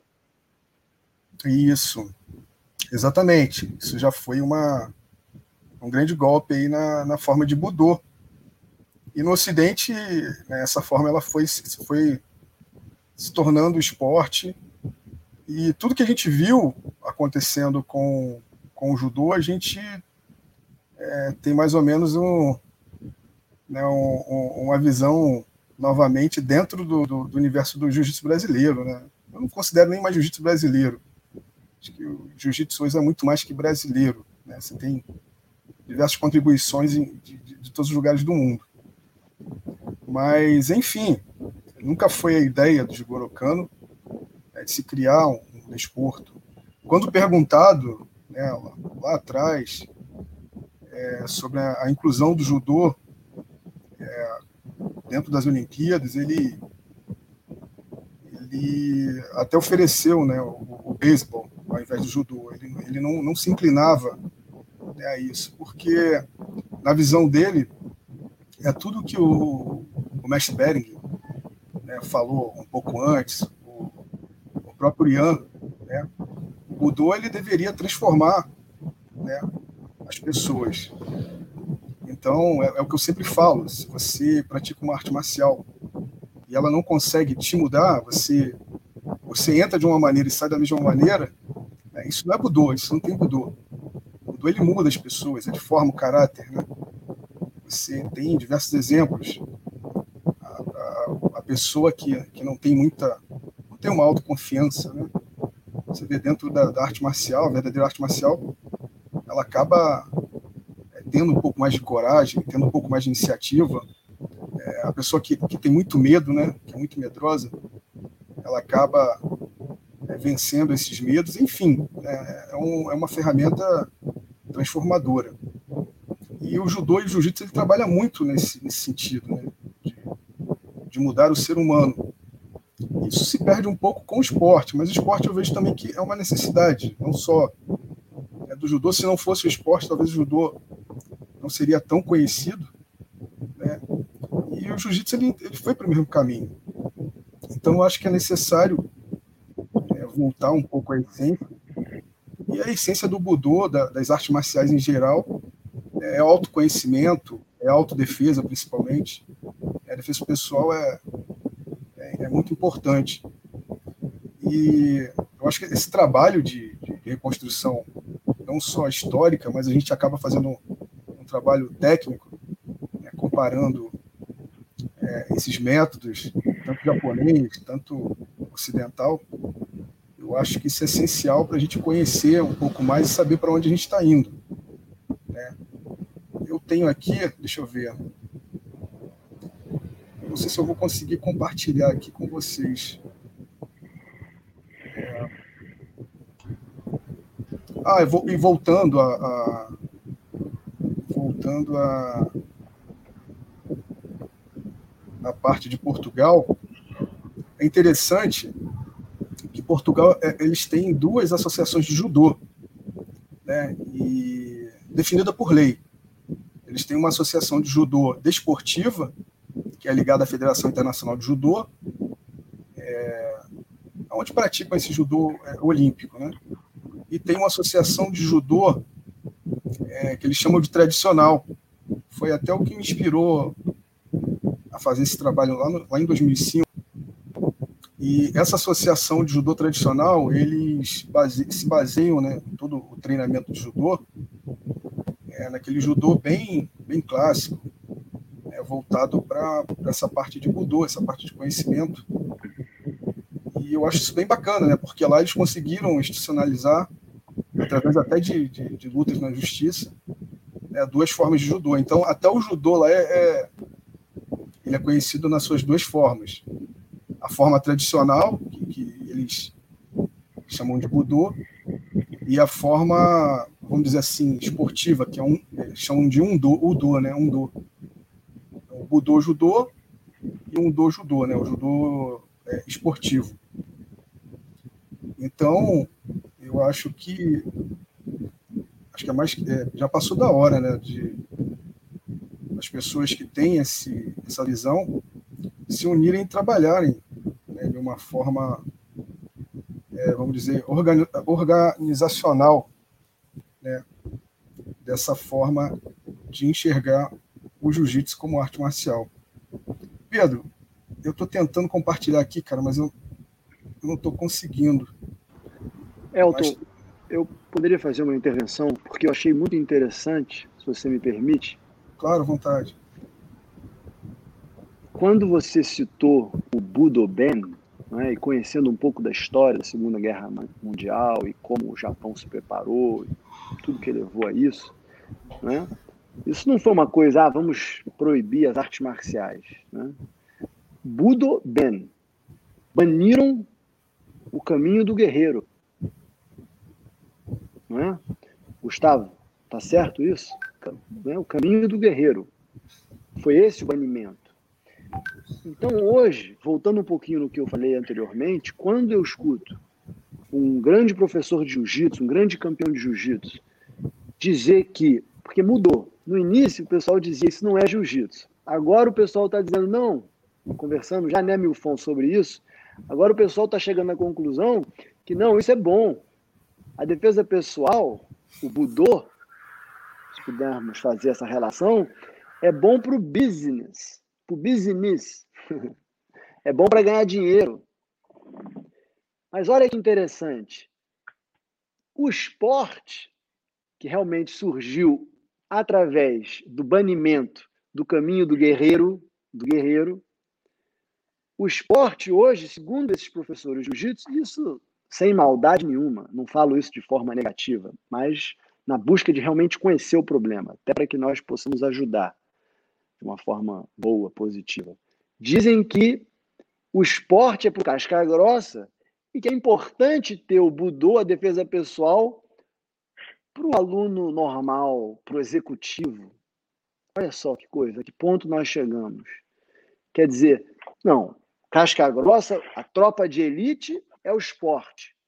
E o, para usar a linguagem do Hélio Grace, que nunca disse isso, né? O galinha morta vai fazer defesa pessoal.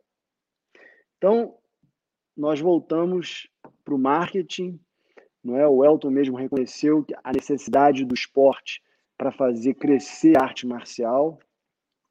Eu, particularmente, discordo disso, mas isso é um debate para uma outra ocasião. Quer dizer, o mercantilismo versus o budô. Olha só. Isso aí é perigoso. Não é? E a recreação versus a arte marcial. Eu chamo o esporte de recreação, né, que surgiu, inclusive, após a, a Revolução Industrial. Foi onde realmente tomou um impulso, esportes como recreação. Então, é isso.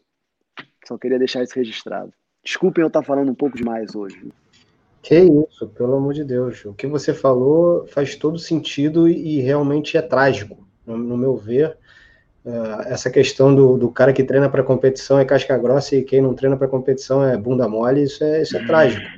Isso é completamente irracional dentro de uma linha de jiu-jitsu que a gente conhece e que a gente segue tocando. Então, acho que é por isso que essa aula aqui, ela ela teve o nome muito bem é, proposto como Marco Zero, porque a partir dessa aula, todas as próximas aulas que a gente iniciar algum tema e alguém perguntar, ah, mas o que, vocês acham disso? A gente vai falar, ó, volta lá na aula, volta na aula 25 ou 26, não, não me recordo exatamente, mas volta na aula Marco Zero que você vai entender sobre todo esse tema. Por isso que essa aula ela realmente está se alongando, pessoal. E em nenhum momento a gente está aqui pensando ainda em parar. A gente quer realmente exaurir todos esses temas para que a gente possa encerrar essa aula e falar para vocês, sempre que tiver um assunto mais profundo com relação a isso, voltem aqui nessa aula para que vocês possam entender toda essa mentalidade que vem desde lá de trás, passa por um monte de situações e está chegando aí nos. Bom, os dois levantaram a mão, o Elton, o, Elton, o Marcel e o, e o Milfon. Vai, Marcel. É, a questão é a seguinte, aproveitando o gancho aí do que o Guilherme falou, é, ele conseguiu acender uma luz aqui para mim.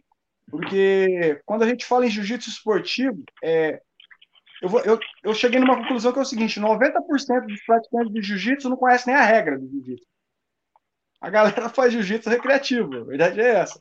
É bom, é bom demais, não tem como negar. É muito gostoso chegar e fazer um rola. Só que, tipo assim, não é esportivo, porque os caras não conhecem a regra. Você pega faixa marrom e preta que não conhece a regra de competição.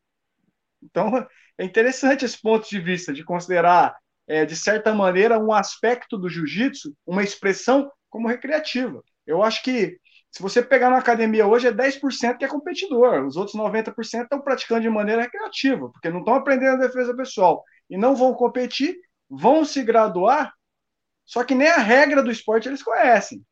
Interessante isso aí, para considerar. Era só isso. Não, e até pegando esse gancho aí do Marcel, para ficar bem claro para quem está ouvindo, eu acredito que vocês não estão dizendo que o jiu-jitsu esportivo é ruim. O que é ruim é hoje praticamente só existir jiu-jitsu esportivo. Isso é muito é importante. Isso? Foi importante você ter levantado é, esse ponto, Milfon, porque é o que meu irmão sempre diz e o que nós sempre aqui na academia, inclusive, incentivamos um aluno. Hoje, se um aluno chegar na nossa academia, isso é muito importante. Se um aluno entrar na nossa academia, já aconteceu isso algumas vezes ao longo desses últimos 15 anos, não é, Pedro? Que nós realmente Sim. decidimos nos separar do jiu-jitsu esportivo. Se um aluno chegar na nossa academia e disser, um garoto novo, né, 15, 18, 20 anos, falar: olha, o meu objetivo é competir no jiu-jitsu. Quero ser campeão. Eu vi esses campeonatos agora, Abu Dhabi, o campeonato mundial. Eu vi que está crescendo. Eu quero competir nós vamos dizer a esse aluno que a nossa academia não é o local ideal para ele. Então, agora. E isso também, Engui, e isso também é marketing. Pode ser. Se você for parar para pensar, porque é o seu público-alvo, é o público-alvo que você gere ali. É, pode isso ser, também claro. É um conceito é, de marketing. É, é, um, é um conceito de divulgação e Exatamente. de honestidade dentro do que a gente faz. Não é? Eu acho eu que você com, pode. Eu digo com, com propriedade porque eu faço a mesma coisa aqui. Claro. Um que chega para ser competidor e fala: ó, tem aqui do lado. Ó, muito boa a academia. Eu, eu, eu acho que, né, e, e parte do marketing, eu que adoro marketing, estudei isso né, dentro do marketing esportivo, mas a honestidade é muito importante. Né? Até é crime você fazer uma propaganda de algo que não seja é, real, aquilo que você esteja realmente oferecendo. Então, você tem toda a razão, concordo com você, e é realmente a forma com que a gente é, tem que fazer essa conexão que o Pedro muito bem é, chamou de né, a conexão do discurso e do que nós realmente fazemos. Então, o marketing tem que refletir o que nós fazemos. Excelente. Eu poderia fazer, uma, eu poderia fazer uma pergunta ao Marcel? Sim, porque por eu. Então, eu já, já ouvi o Marcel explicando isso, eu acho que o Marcel pode responder com muita propriedade pela experiência prática, pela vivência dele da defesa pessoal na rua, no, através do, do, do ofício dele. Então, Marcel, eu queria que você colocasse aqui a diferença entre a autodefesa e o duelo que você considera essencial na autodefesa?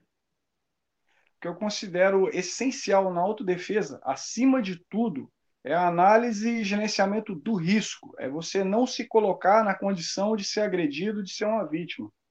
Tipo assim, porque você tem que levar em consideração terreno, você tem que levar em consideração o horário, você tem que levar em consideração as nuances da ameaça, que são coisas que você não pode prever. O duelo, você consegue prever tudo isso aí. Você consegue se preparar para um duelo de uma maneira que você não vai ter interferências externas, entendeu? Então, o que, que diferencia uma situação de defesa pessoal? Você não sabe o que esperar. Você até pode se preparar para ter o mínimo de, de, de interferência possível, mas nunca você sabe que, o que esperar. Uma situação de defesa pessoal não tem treinamento nenhum no mundo que te dá 100% de certeza. Tá entendendo?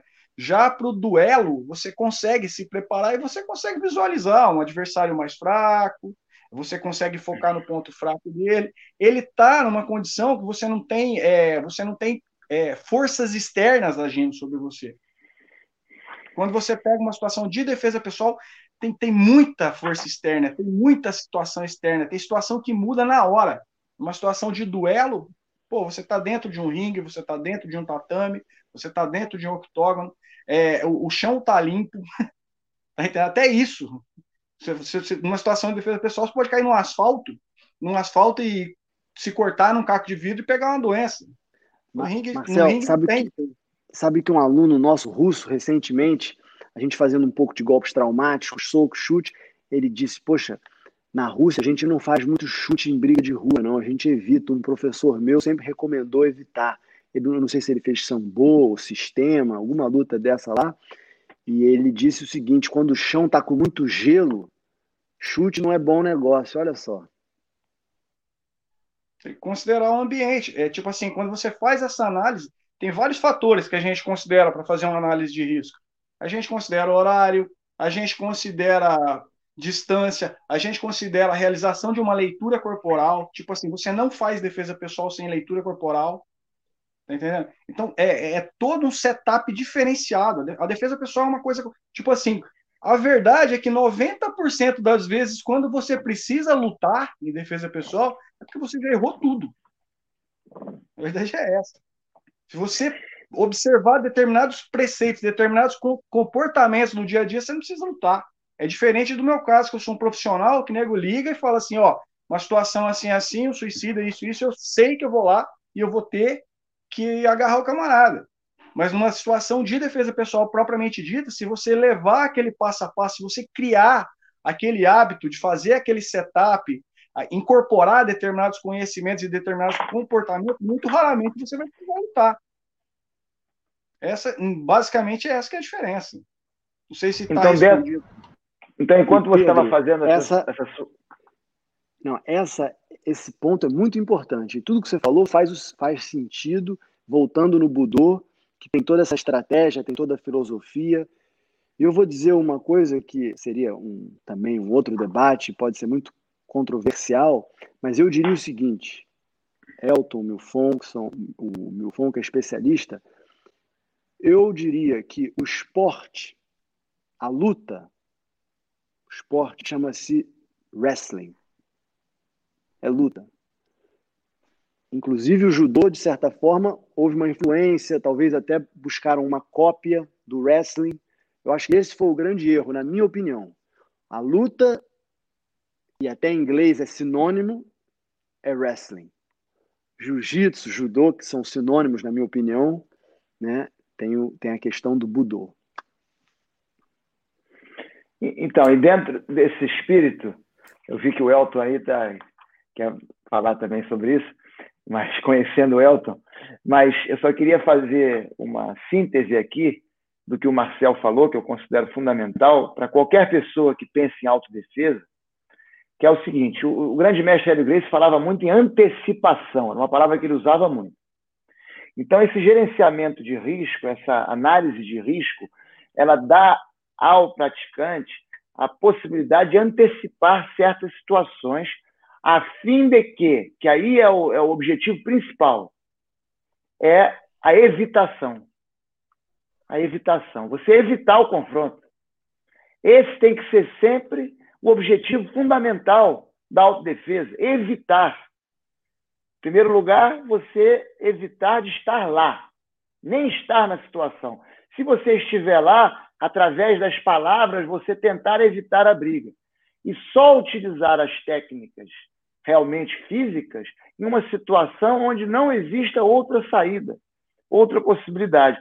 E a minha pergunta é: as academias que se propõem a ensinar autodefesa têm uma pedagogia voltada a essa evitação?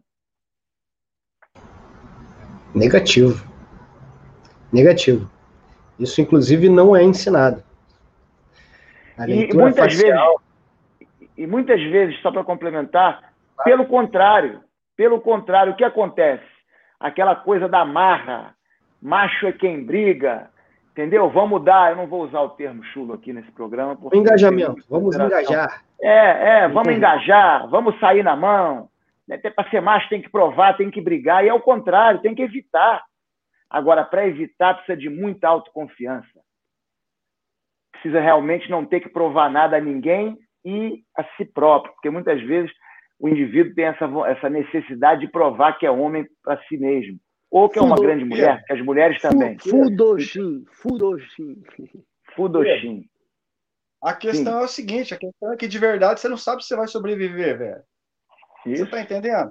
A questão é que de verdade você não sabe se você vai sobreviver. Aquela situação que eu narrei para vocês lá, que um camarada estava esfaqueando a esposa na rodoviária e que eu fui lá para enfrentar o cara e tomei a faca dele, o que, que me garante que ele não ia me acertar uma facada e eu ia estar aqui agora? A questão é essa. Você acha que se eu pudesse ter evitado, se eu pudesse ter chegado e negociado, ô meu amigo, larga essa faca, vamos conversar. Eu ia querer expor técnica para tomar a faca do cara para mostrar como eu sei jiu-jitsu.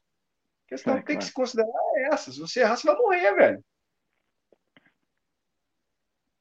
Não é? É verdade. Sem dúvida. Concordo. Bom, acho que para Marco Zero a gente já está com um conteúdo muito. Ó, o Elton acabou de, de postar aqui. Posso ler isso aqui, Elton? Ou você quer ler? Tá, tá no mudo, tá no mudo, Elton. Pronto, pode falar. Então, beleza.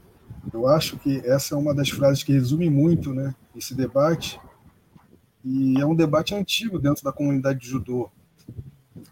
Então, vou ler aqui. Em judô, a palavra budô designa particularmente a autodefesa, isso é, o judô é estudado como arte marcial, ao passo que undo judô é o judô estudado como educação física. Assim, nas escolas, estuda-se o undo judô, ao passo que no exército e na polícia é budô judô, carta de Ishiro Abe, sétimo dan de judô. Essa discussão que nós estamos tendo, né, que vocês estão tendo aí há algum tempo, e que é uma discussão atual, ela é uma discussão bem antiga dentro do judô. É, o Guga sabe, a gente já discute isso desde do, de 2000 2005, lá nos primórdios do, do Orkut. E o judô parece que, infelizmente, perdeu essa luta.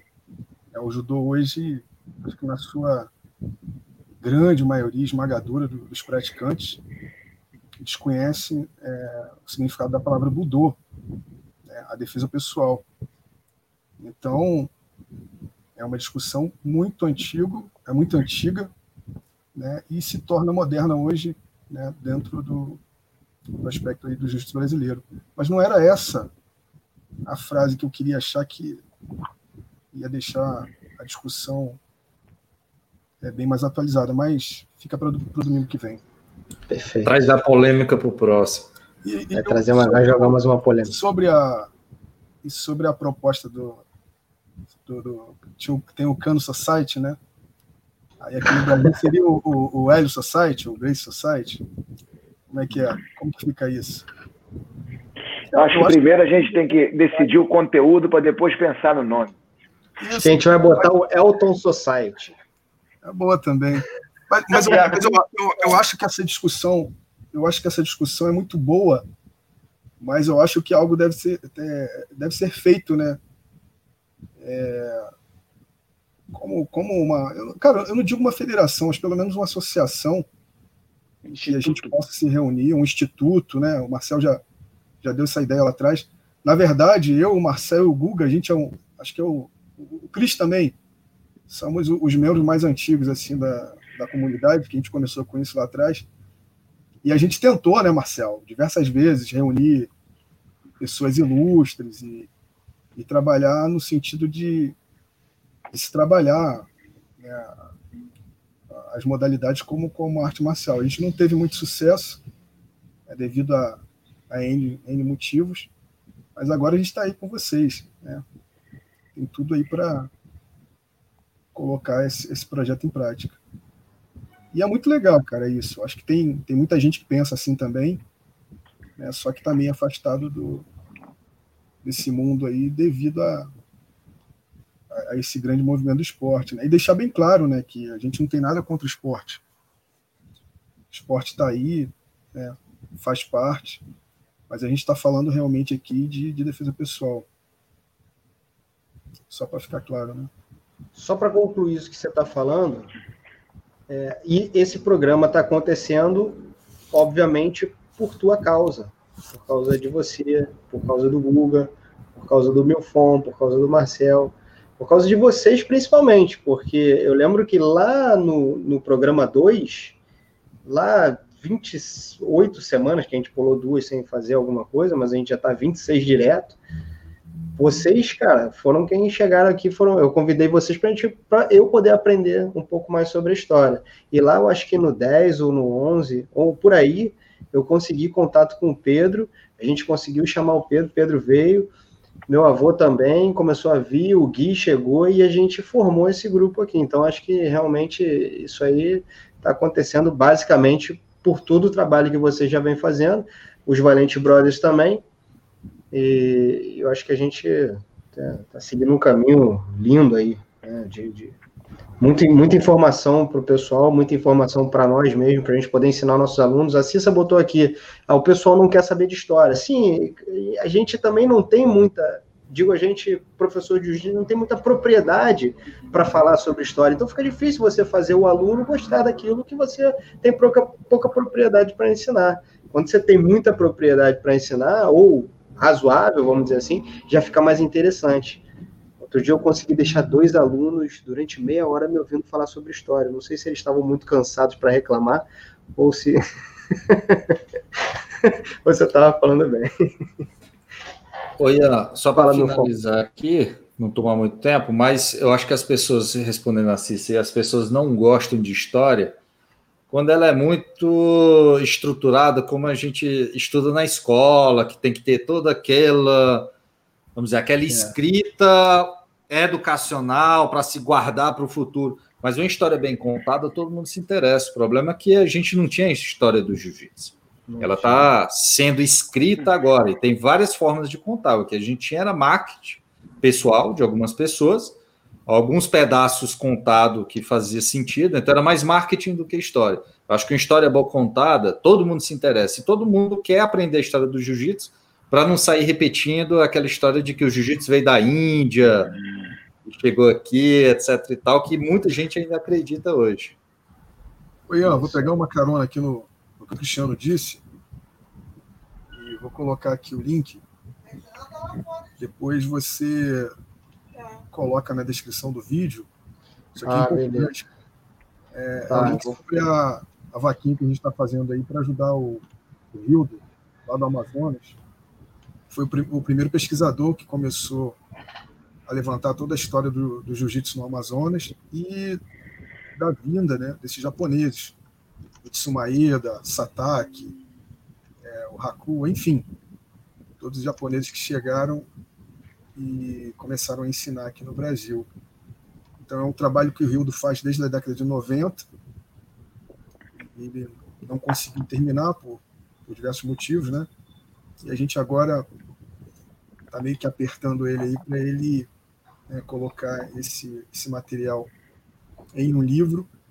E vai ser um livro completamente diferente, cara, do que a gente está acostumado a ver, porque o Rildo ele conta as histórias dessa trupe é, de um modo bem peculiar, né, uma visão assim bem, bem diferente, vamos dizer, como se fossem os bastidores desses japoneses, o Satake, o Maeda, a vida cotidiana deles mesmo, fora desse, desses desafios que a gente está acostumado ali.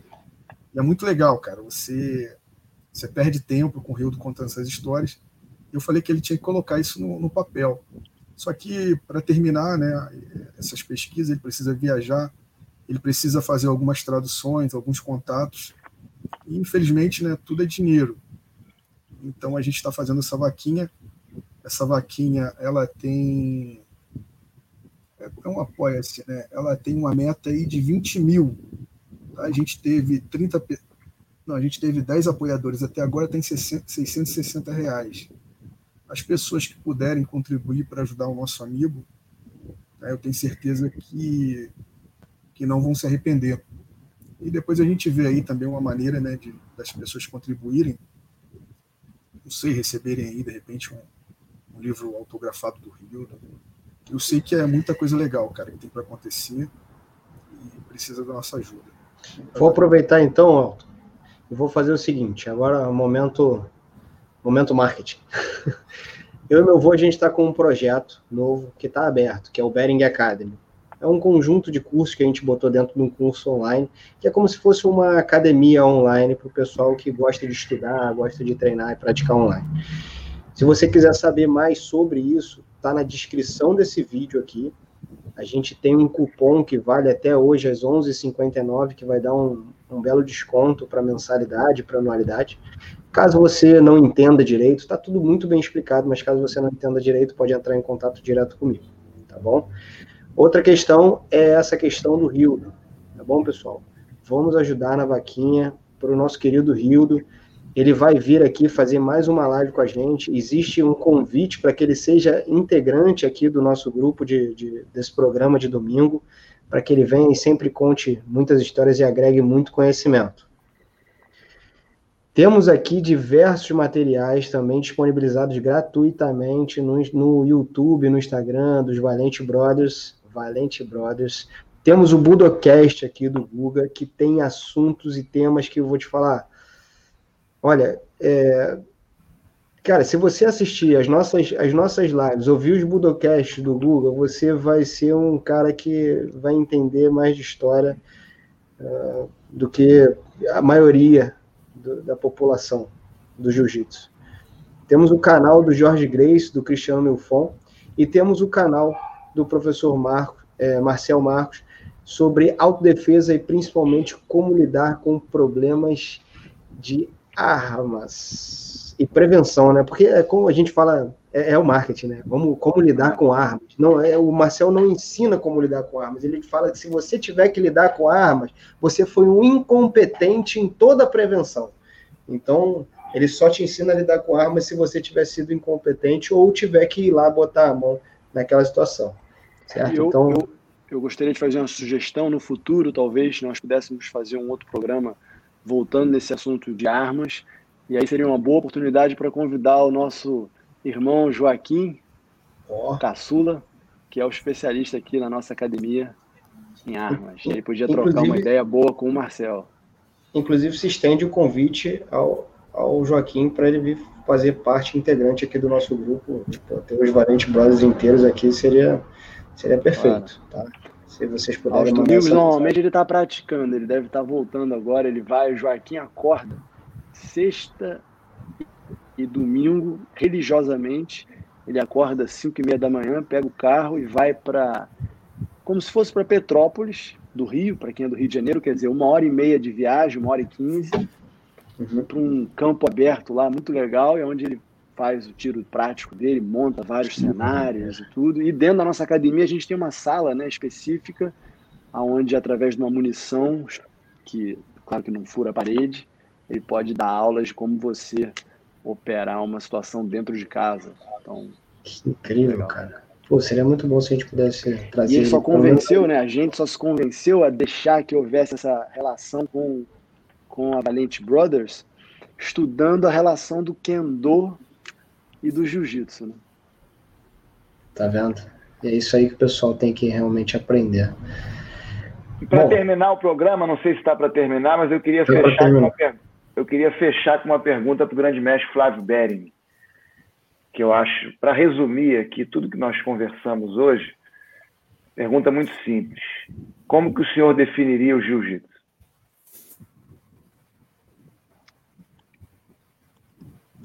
Ok, ah, bom, a minha definição de jiu-jitsu é uma simplicidade franciscana. O jiu-jitsu é a arte de superação. Porque se você, se você tem a essência, a essência, a essência das técnicas fundamentada na autodefesa.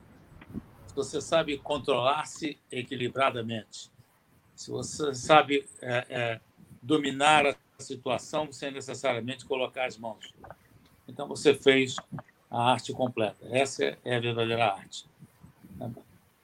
E há um ditado antigo que se dizia: bate primeiro o menos inteligente. Aproveitando considerações finais, João. Há considerações? Opa. Olha, eu estive aqui ausente há algum tempo, desculpem, mas é que aqui estava dando uma pane qualquer, eu não sei o que aconteceu. Sabe? A, a internet às vezes vai e volta, mas a, eu pude acompanhar o, tra, trabalho de, de, hoje. Eu fui pego de surpresa, o Ian me, me, me exigiu a minha presença. Eu fico muito entusiasmado de poder estar junto de vocês, porque eu estou sempre do lado de cá. Eu não vejo, eu não participo. Eu sou, eu sou um, um, um seguidor, quanto mais aí de tudo que vocês fazem, tudo que vocês dizem e afirmam. Eu sou um eterno aprendiz, quer dizer, eu aqui pouco tenho a contribuir, a não ser com alguma bagagem, vivência, mas a, a história está na mão de vocês. Eu sou parte pequenininha da história, uma pequena parte da história, porque eu tive a oportunidade de conviver com as pessoas que fizeram essa história intimamente durante muito tempo. Então, é apenas esse convívio que me deu a possibilidade de entender um pouquinho só, mas principalmente, a, a, eu acho que há um aspecto aí que para mim é fundamental. Ser um bom ouvinte, saber aprender entender que a gente nunca sabe o suficiente. Muito obrigado. Excelente. Pedro, considerações finais, professor? Realmente, esse programa, todos são maravilhosos, mas esse realmente se superou. Eu achei fantástico. Claro que inspirados aqui com a presença do grande mestre, que eu nunca vou me cansar de contar a história. Né? Eu sempre admirei de longe, mas não tive a oportunidade de uma convivência maior durante a minha trajetória no jiu-jitsu, infelizmente. Então, fui dar um seminário em Porto Rico e soube que ele estaria lá dando um seminário ao mesmo tempo. Então fiz questão de encontrá-lo. Cheguei no hotel dele, um pouco antes, ele vinha do seminário que ele tinha dado, eu tinha terminado o meu. Fiquei esperando no lobby, de repente chega o grande mestre com a mochila nas costas, né, de bermuda, tênis, e ali andando rápido, andadura viva, como dizia o meu pai.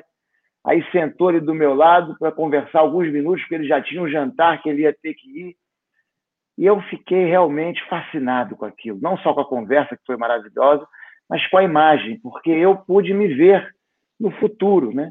Porque eu vi ali uma pessoa como se fosse da minha idade, fazendo o que eu faço, viajando o mundo, dando seminário, e é um pouquinho mais antigo do que eu, né? Então, mas fazendo a mesma coisa. Então, eu pude ver ali o meu futuro e tenho como modelo fantástico, não só pela vitalidade, pela jovialidade, pela disposição para o trabalho, mas também pela filosofia fantástica. Eu, quando conversei com ele, pude ver que havia uma convergência de ideias muito grande, então me tornei um mais admirador ainda do que antes. Então, para mim, poder participar aqui com seu neto e com toda essa equipe fabulosa é uma verdadeira honra. E para completar, uma coisa que nós sempre aprendemos com nosso pai, o grande mestre Pedro Valente, foi de buscar a definição das palavras. Quando ia fazer uma aula de trigonometria na escola, ele dizia: vai antes de começar a aula, vai no dicionário e procura trigonometria, vai na enciclopédia, aquela época ainda era enciclopédia, vai na enciclopédia e procura trigonometria, define a palavra, vai na etimologia, porque aí você vai poder aprender aquilo muito melhor. Então, esse programa aqui, que definiu o jiu-jitsu com figuras tão ilustres, da pesquisa, da técnica, da arte. Realmente é o marco zero, como o Ian colocou muito bem no título, e eu acho que esse programa é histórico e ainda vai ser assistido por, por centenas, se não milhares de praticantes de jiu-jitsu disponibilizados no YouTube. Então, muito obrigado pela oportunidade aqui de poder fazer parte. Pô, é um prazer, né, cara? Eu gosto, eu gosto de ouvir o Pedro, que o Pedro ele, ele tem a capacidade e o condicionamento de dar cada paulada com uma educação assim, cara, que eu vou te falar, eu fico impressionado. Eu escuto alguns áudios, eu falo, nossa, que paulada. Mas assim, uma educação, ele nem altera a voz. É, é incrível, eu aprendo muito diariamente contigo. Muito obrigado, Pedro. Bom, vou aproveitar e seguir na ordem dos valentes. Gui Valente, considerações finais. Travou? Tra travou para mim ou travou para todos? Travou para todos. Perfeito. Foi, voltou. agora voltou. Voltou. Gui, tá aí? Voltou, voltou. Voltou. Tô. Voltou. Você foi escalado para fazer a próxima consideração final, Guilherme. Obrigado, Pedro. Eu? Sim. Isso. Ah, mais uma vez, muito obrigado a todos. É realmente uma honra fazer parte desse grupo e, em especial, fazer parte dessa live de hoje com a presença do grande mestre, é, seguindo aqui as palavras do meu irmão, do meu querido irmão, que tanto fez aqui pela, pela nossa trajetória no jiu-jitsu, mas também, é, claramente, com essa oportunidade de poder dividir esse espaço com o grande mestre Flávio, sem esquecer também do seu pai, Ian, do mestre Silvio, que foi quem realmente visitou a nossa academia e, e, recomeçou essa relação de amizade entre as famílias Bering e Valente, né, que vem de longe, mas a visita que seu pai fez à nossa academia em Miami foi muito importante.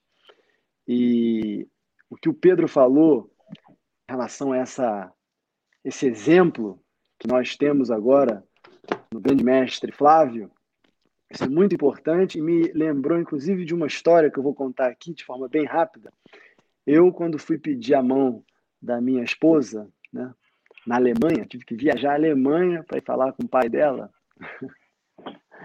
Ele me fez a seguinte pergunta: Você dará, dá aulas de jiu-jitsu? Ah, muito bem. Como é que você vai conseguir fazer isso quando você estiver mais velho?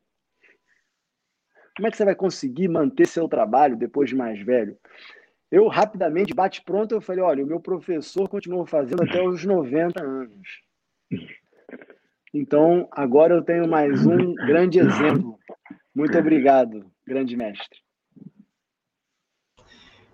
Excelente. E, e, o Gui, ele não sai da linha, né?